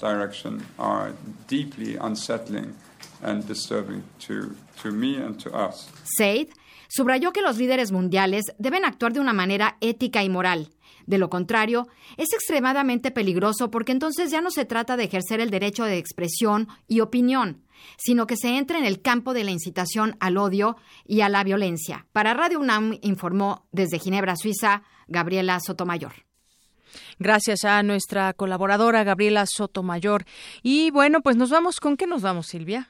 ¿Con qué nos vamos? Con información. Ahorita les decimos, bueno, mientras tanto, déjeme le comento que llegarán más de 3.000 federales, soldados y marinos que vigilarán ocho municipios del Estado de México. Y es que no cede la violencia en algunos lugares del Estado de México. Ante el delito no hay ni habrá tregua, ya que la seguridad de los mexicanos es una obligación primordial. Esto lo aseguró el secretario de Gobernación, Miguel Ángel Osorio Chong, quien anunció el despliegue de más de 3.000 elementos de las fuerzas federales al Estado de México. De acuerdo con él, 1.500 soldados, 150 marinos y 1.500 policías federales que se coordinarán con policías locales en los municipios del Estado de México, que concentran la mayor incidencia de delitos. Al participar en el evento Unidos por la Seguridad de los eh, mexiquenses, el secretario de Gobernación dijo que se trata de una estrategia que impulsa la profesionalización policial, que privilegia el uso de sistemas de inteligencia y trabaja a fondo para prevenir la violencia y el delito. No solamente prevenir, sino atacar lo que ya hay en delincuencia, en violencia allá en el Estado de México. Bueno, nos vamos ahora con mi compañera Ruth Salazar. La máxima casa de estudios se sumará a compartir la, a compartir eh, luchar contra la violencia. Pone en marcha un concurso de cortometrajes en torno a esta, a esta problemática. Adelante, Ruth. ¿Qué tal, Deyanira? Buenas tardes. Te informo que con la finalidad de conocer la percepción de los jóvenes sobre la inseguridad en la Ciudad de México, la Unidad de Análisis sobre Violencia Social en México de la UNAM convoca al primer concurso de cortometrajes. La seguridad está en corto. Violencia, justicia, delito y corrupción. El doctor René Jiménez Ornelas, coordinador de la entidad perteneciente al Instituto de Investigaciones Sociales, detalló que la recepción de las obras cierra el próximo 11 de noviembre de 2017 no solamente están, digamos, padeciendo como víctimas, sino inclusive de cómo dentro de los aspectos de corrupción, de delitos, de justicia, de violencia, ellos también pueden ser victimarios. El experto en seguridad nacional explicó que una de las finalidades del certamen es analizar el mensaje contenido en los cortometrajes durante el foro Ciudad de México Seguridad de Todos, que se realizará los próximos 23 y 24 de noviembre con la participación participación de investigadores, especialistas y periodistas que analizarán el tema de la violencia y sus efectos en la capital del país. Ante la interrogante de si es posible resolver el problema de la inseguridad que se vive actualmente en la Ciudad de México, el especialista aseguró que sí, pero para ello es necesario que se presenten los siguientes elementos. Que existan alternativas económicas de empleo, sociales también, es decir, alternativas deportivas, culturales y algo que es fundamental, las posibilidades de escolaridad. Jiménez Ornelas explicó que se necesita voluntad política para resolver la problemática de la violencia creciente, no solo en la capital del país, sino a nivel nacional. Integrar políticas de seguridad pública que no solamente sea el aumento de policías de armamento, sino que inclusive los cuerpos policíacos logren legitimidad en la, en la población, que desafortunadamente no tienen actualmente la mayor parte de los cuerpos policíacos en la ciudad y en general en el país. Los premios para los primeros tres lugares del concurso de cortometrajes van desde los 1.500 y hasta los 4.000 pesos. Para Radio UNAM, Ruth Salazar. Gracias, Ruth. Y nos vamos ahora con mi compañera Cristina Godínez porque los animales de compañía también necesitan espacios para el enriquecimiento mental. Adelante, Cristina. De Yanira Auditorio de Prisma RU, Playmore es el nombre de la exposición que el artista Dominique Wilcox diseñó para el disfrute y la estimulación de los perros. Se realizó en Londres y constó de instalaciones interactivas, como un simulador de la ventana abierta de un automóvil en movimiento, una alberca de pelotas y una pantalla que proyectaba el vuelo de un frisbee. Además de una buena alimentación, atención médica y afecto, nuestros animales de compañía también tienen derecho al enriquecimiento mental. Es el doctor Alberto Tejeda Perea, profesor de la Facultad de Medicina Veterinaria y Zootecnia de la UNAM. Sí es importante tener en cuenta si son animales domésticos. Doméstico implica que son animales que han sufrido cambios a mediano o largo plazo que les permiten la convivencia con los humanos, donde justo se ha modificado la conducta basal, digamos, de alimentación, la conducta social justo de convivencia con los humanos, pero esto es producto de una selección dirigida. ¿Por qué es importante hacer esta aclaración? Las necesidades varían un poco por la especie, entonces, el enriquecimiento ambiental es tratar de fomentar conductas que el animal haría, que ahí la discusión es en su naturaleza propia, pero por eso la naturaleza depende y por eso entre con domesticación si es un animal doméstico o no, porque eso va a variar justo el tipo de enriquecimiento mental físico ambiental que se sugiera. Puso como ejemplo el caso de los gatos. Los gatos siguen todavía un poco más la línea de sus parientes silvestres, por eso un gato podría muy fácilmente sobrevivir si no se le diera de comer. Lo que no han perdido los gatos es esta capacidad de ser cazadores, de actividad súbita, y entonces ahí el enriquecimiento que se recomienda es justamente pues tratar de satisfacer estas situaciones donde eh, a veces simplemente el que puedan usar de manera tridimensional la casa en la que viven, que puedan trepar, que puedan esconderse si fuera el caso, como si estuvieran en un bosque, el juego dirigido hacia la cacería es lo que hace que un gato de interiores sea mucho más sano. Por último, el doctor Tejeda explicó por qué no es correcto llamarlos mascotas. El término mascota se está tratando de eliminar, ¿no? Hacia animal de compañía por legislación y el mismo concepto ha ido en contra de los animales y creo que es importante porque mascota la traducción literal es como algo inanimado con el que uno puede jugar, ¿no? Eh, entonces aquí justo la cambiar la categoría pues a nivel mundial justamente hacia animales de compañía les da justamente una personalidad diferente, ¿no? Una personalidad hasta jurídica diferente. Hasta aquí el reporte. Buenas tardes. Gracias, Cristina. Buenas tardes. Nos vamos ahora con más información. Investigaciones científicas han encontrado que el fármaco que actúa sobre la progesterona también puede ayudar en la disminución o crecimiento de tumores. Mi compañera Virginia Sánchez nos tiene esta información. Buenas tardes, Deyanira y auditorio de Prisma RU. Existe un fármaco ampliamente conocido en la clínica de la anticoncepción que desde los años 70 y 80 ha sido utilizado como regulador de la fertilidad. Sin embargo, investigaciones recientes han identificado que ante sus efectos sobre la hormona progesterona, también actúa en la disminución o crecimiento de diversos tumores. Así lo explica el doctor Ignacio Camacho Arroyo, de la Unidad de Investigación en Reproducción Humana del Instituto Nacional de Perinatología y de la Facultad de Química de la UNAM. Eh, nosotros hemos estudiado el papel que tiene la progesterona en el crecimiento de los astrocitomas, que son los tumores cerebrales más frecuentes y más agresivos, los tumores cerebrales más frecuentes y más agresivos en el ser humano, y que en su máximo grado de evolución se llaman glioblastomas. Lo que hemos encontrado en general es que la progesterona en diferentes modelos, tanto in vitro como in vivo, van a favorecer el crecimiento y el desarrollo de los glioblastomas. Y lo que hace este fármaco que se llama mifepristona o R486 es bloquear las acciones de la progesterona. De esta manera, al bloquear todos los efectos que favorecen el crecimiento de los tumores mediados por la progesterona, pues se va a disminuir el crecimiento tumoral. El especialista asegura que la aplicación de este fármaco requiere de mayores estudios, además que tendría que combinarse con otros medicamentos usados en la quimioterapia, como la tesolomida. Dado que el cáncer es un fenómeno multifuncional y donde hay muchos eventos que llegan a que llevan a que se produzca un cáncer, quizás sería muy aventurado decir que este fármaco va a detener el crecimiento tumoral. Lo que estamos pensando es que en conjunto con las terapias que se manejan actualmente de quimio y de radioterapia, pudiera incrementar la, una terapia combinada con este fármaco, pudiera incrementar la eficiencia de tal manera que se pueda incrementar el tiempo de vida del paciente y mejorar su calidad de vida. Según las estadísticas oficiales, la incidencia de estos padecimientos en México es de 5.000 personas por cada millón de habitantes, mientras que a nivel mundial anualmente se diagnostican alrededor de 238.000 casos. Hasta aquí la información. Buenas tardes.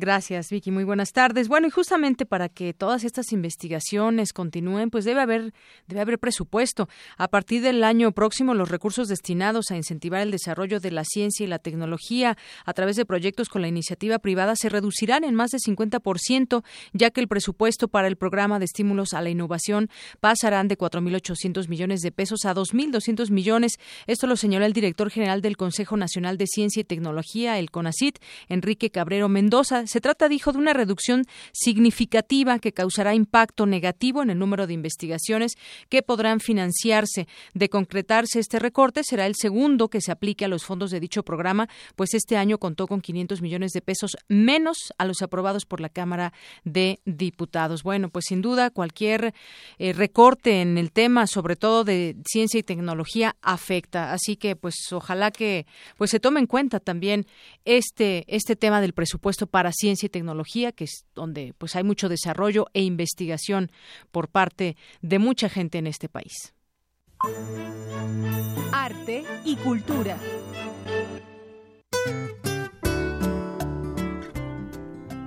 Bien, Tamara, muy buenas tardes, bienvenida. Buenas tardes, Deyanira y estimado auditorio. Muchísimas gracias. Eh, queremos invitarlos a que asistan a la lectura dramatizada con Adriana López en la Corrala del Mitote. Hemos hablado sobre los 400 años de Cervantes y también de Shakespeare. En el estacionamiento 3 del Centro Cultural Universitario se está presentando eh, estas, estos entremeses, estas lecturas dramatizadas y también el teatro. La cita es hoy, 12 de octubre a las 6 de la tarde. La entrada es totalmente libre, entonces les, invitamos a que asistan. Y bueno, ayer de Yanira eh, nos trasladamos Radio UNAM y Prisma RU al Museo Somaya, este museo de arte moderno contemporáneo que se ubica en la zona de Polanco. Nos hicieron una invitación a una gala privada y preparamos una nota.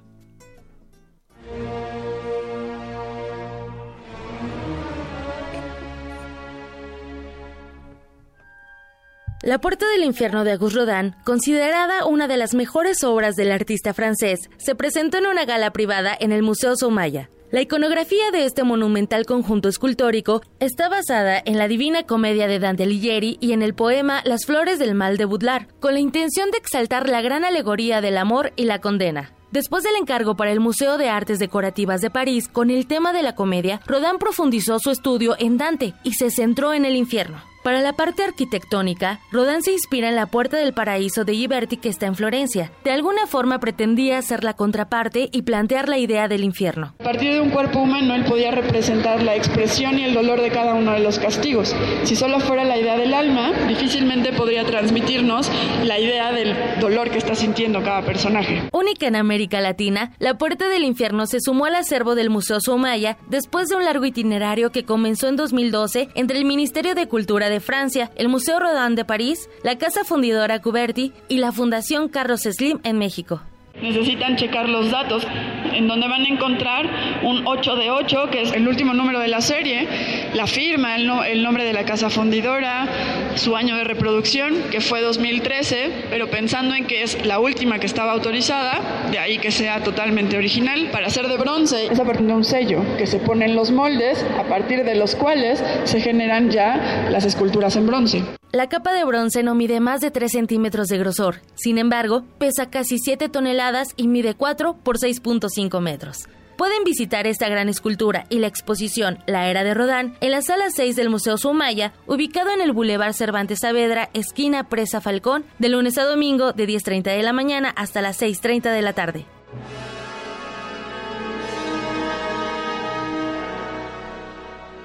Pues está la invitación de Yanira también para que nuestro auditorio acuda. La entrada es totalmente libre y de verdad no se pierdan la oportunidad de ver este esta obra. Ya lo escucharon, es la octava, la última hasta el momento.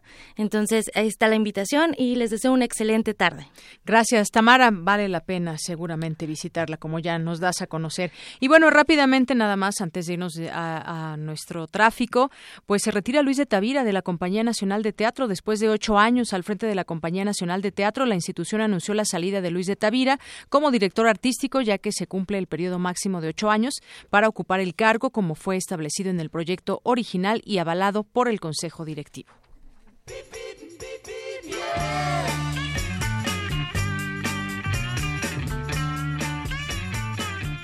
Y nos vamos con Gabriel Romero a la FES Zaragoza, colaborador de difusión cultural. ¿Qué tal, Gabriel? Buenas tardes. Hola, ¿qué tal, Deyanira? Muy buenas tardes. Saludos desde la FES Zaragoza. Eh, el día de hoy informamos que se presenta un accidente vehicular a la altura de la cuchilla agrícola oriental y esto ocasiona un, un embotellamiento grave en ambos sentidos. Tengan precaución. Por otro lado, informamos que en la avenida Canal de San Juan, a la altura de la calle Sur 24 y avenida Universidad, se presenta zona de obras de mantenimiento y el tráfico es pesado en dirección a Ignacio Zaragoza. Y la glorieta de Cabeza de Juárez se presenta congestionada y con tráfico pesado y se complica el ingreso a la facultad, tanto del lado del metro Guelatao como a un costado de la glorieta. Recomendamos salir con anticipación para llegar con tiempo a su destino. Y aprovechamos para hacerles la invitación al tercer festival Yo Soy Fe Zaragoza, que se llevará a cabo mañana jueves 13 de octubre en Campus 2, con horario de 11 de la mañana a 5 horas. Habrá venta de productos, feria de libro, historia, actividades y mucho más. Así que prepárense y no falten. Para mayor información, síguenos en nuestro Twitter, arroba UNAM-FES. Muy bien, pues muchísimas gracias por esta información, Gabriel. Gracias, Deyanira. Bonita tarde. Igualmente para ti, hasta luego. Y bueno, para quien su destino es la Facultad de Ciencias Políticas y Sociales, encontrará buen avance en ambos sentidos de Mario de la Cueva, entre Investigación Científica y Avenida Insurgentes. Por otro lado, hay circulación constante en Avenida 100 metros, de Avenida Insurgentes hacia Avenida Fortuna, para quien se dirige al plantel Vallejo. Y finalmente, tránsito abundante en Investigación Científica procedente de circuito escolar, vialidad inmediata a la Facultad de Medicina, Veterinaria y Zootecnia, alternativa vial es Delfín Madrigal.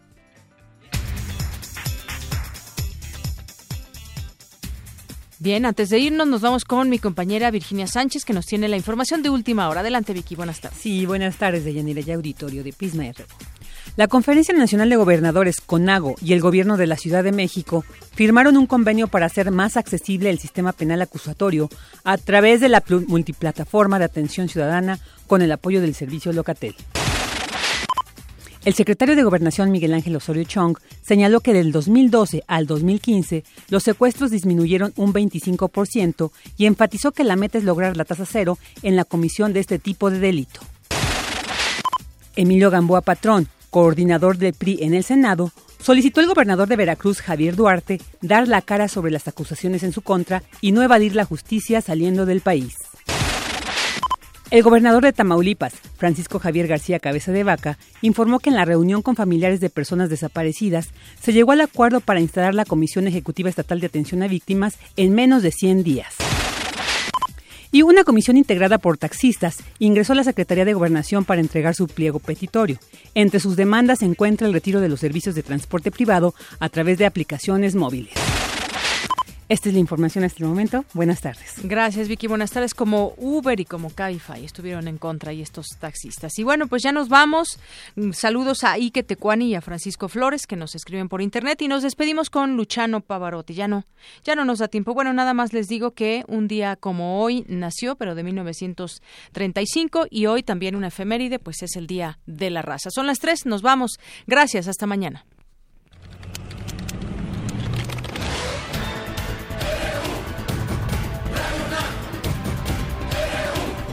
Prisma RU, los perfiles del acontecer universitario de México y el mundo en una frecuencia. De lunes a viernes, de una a 2 de la tarde. Radio UNAM, clásicamente informativa.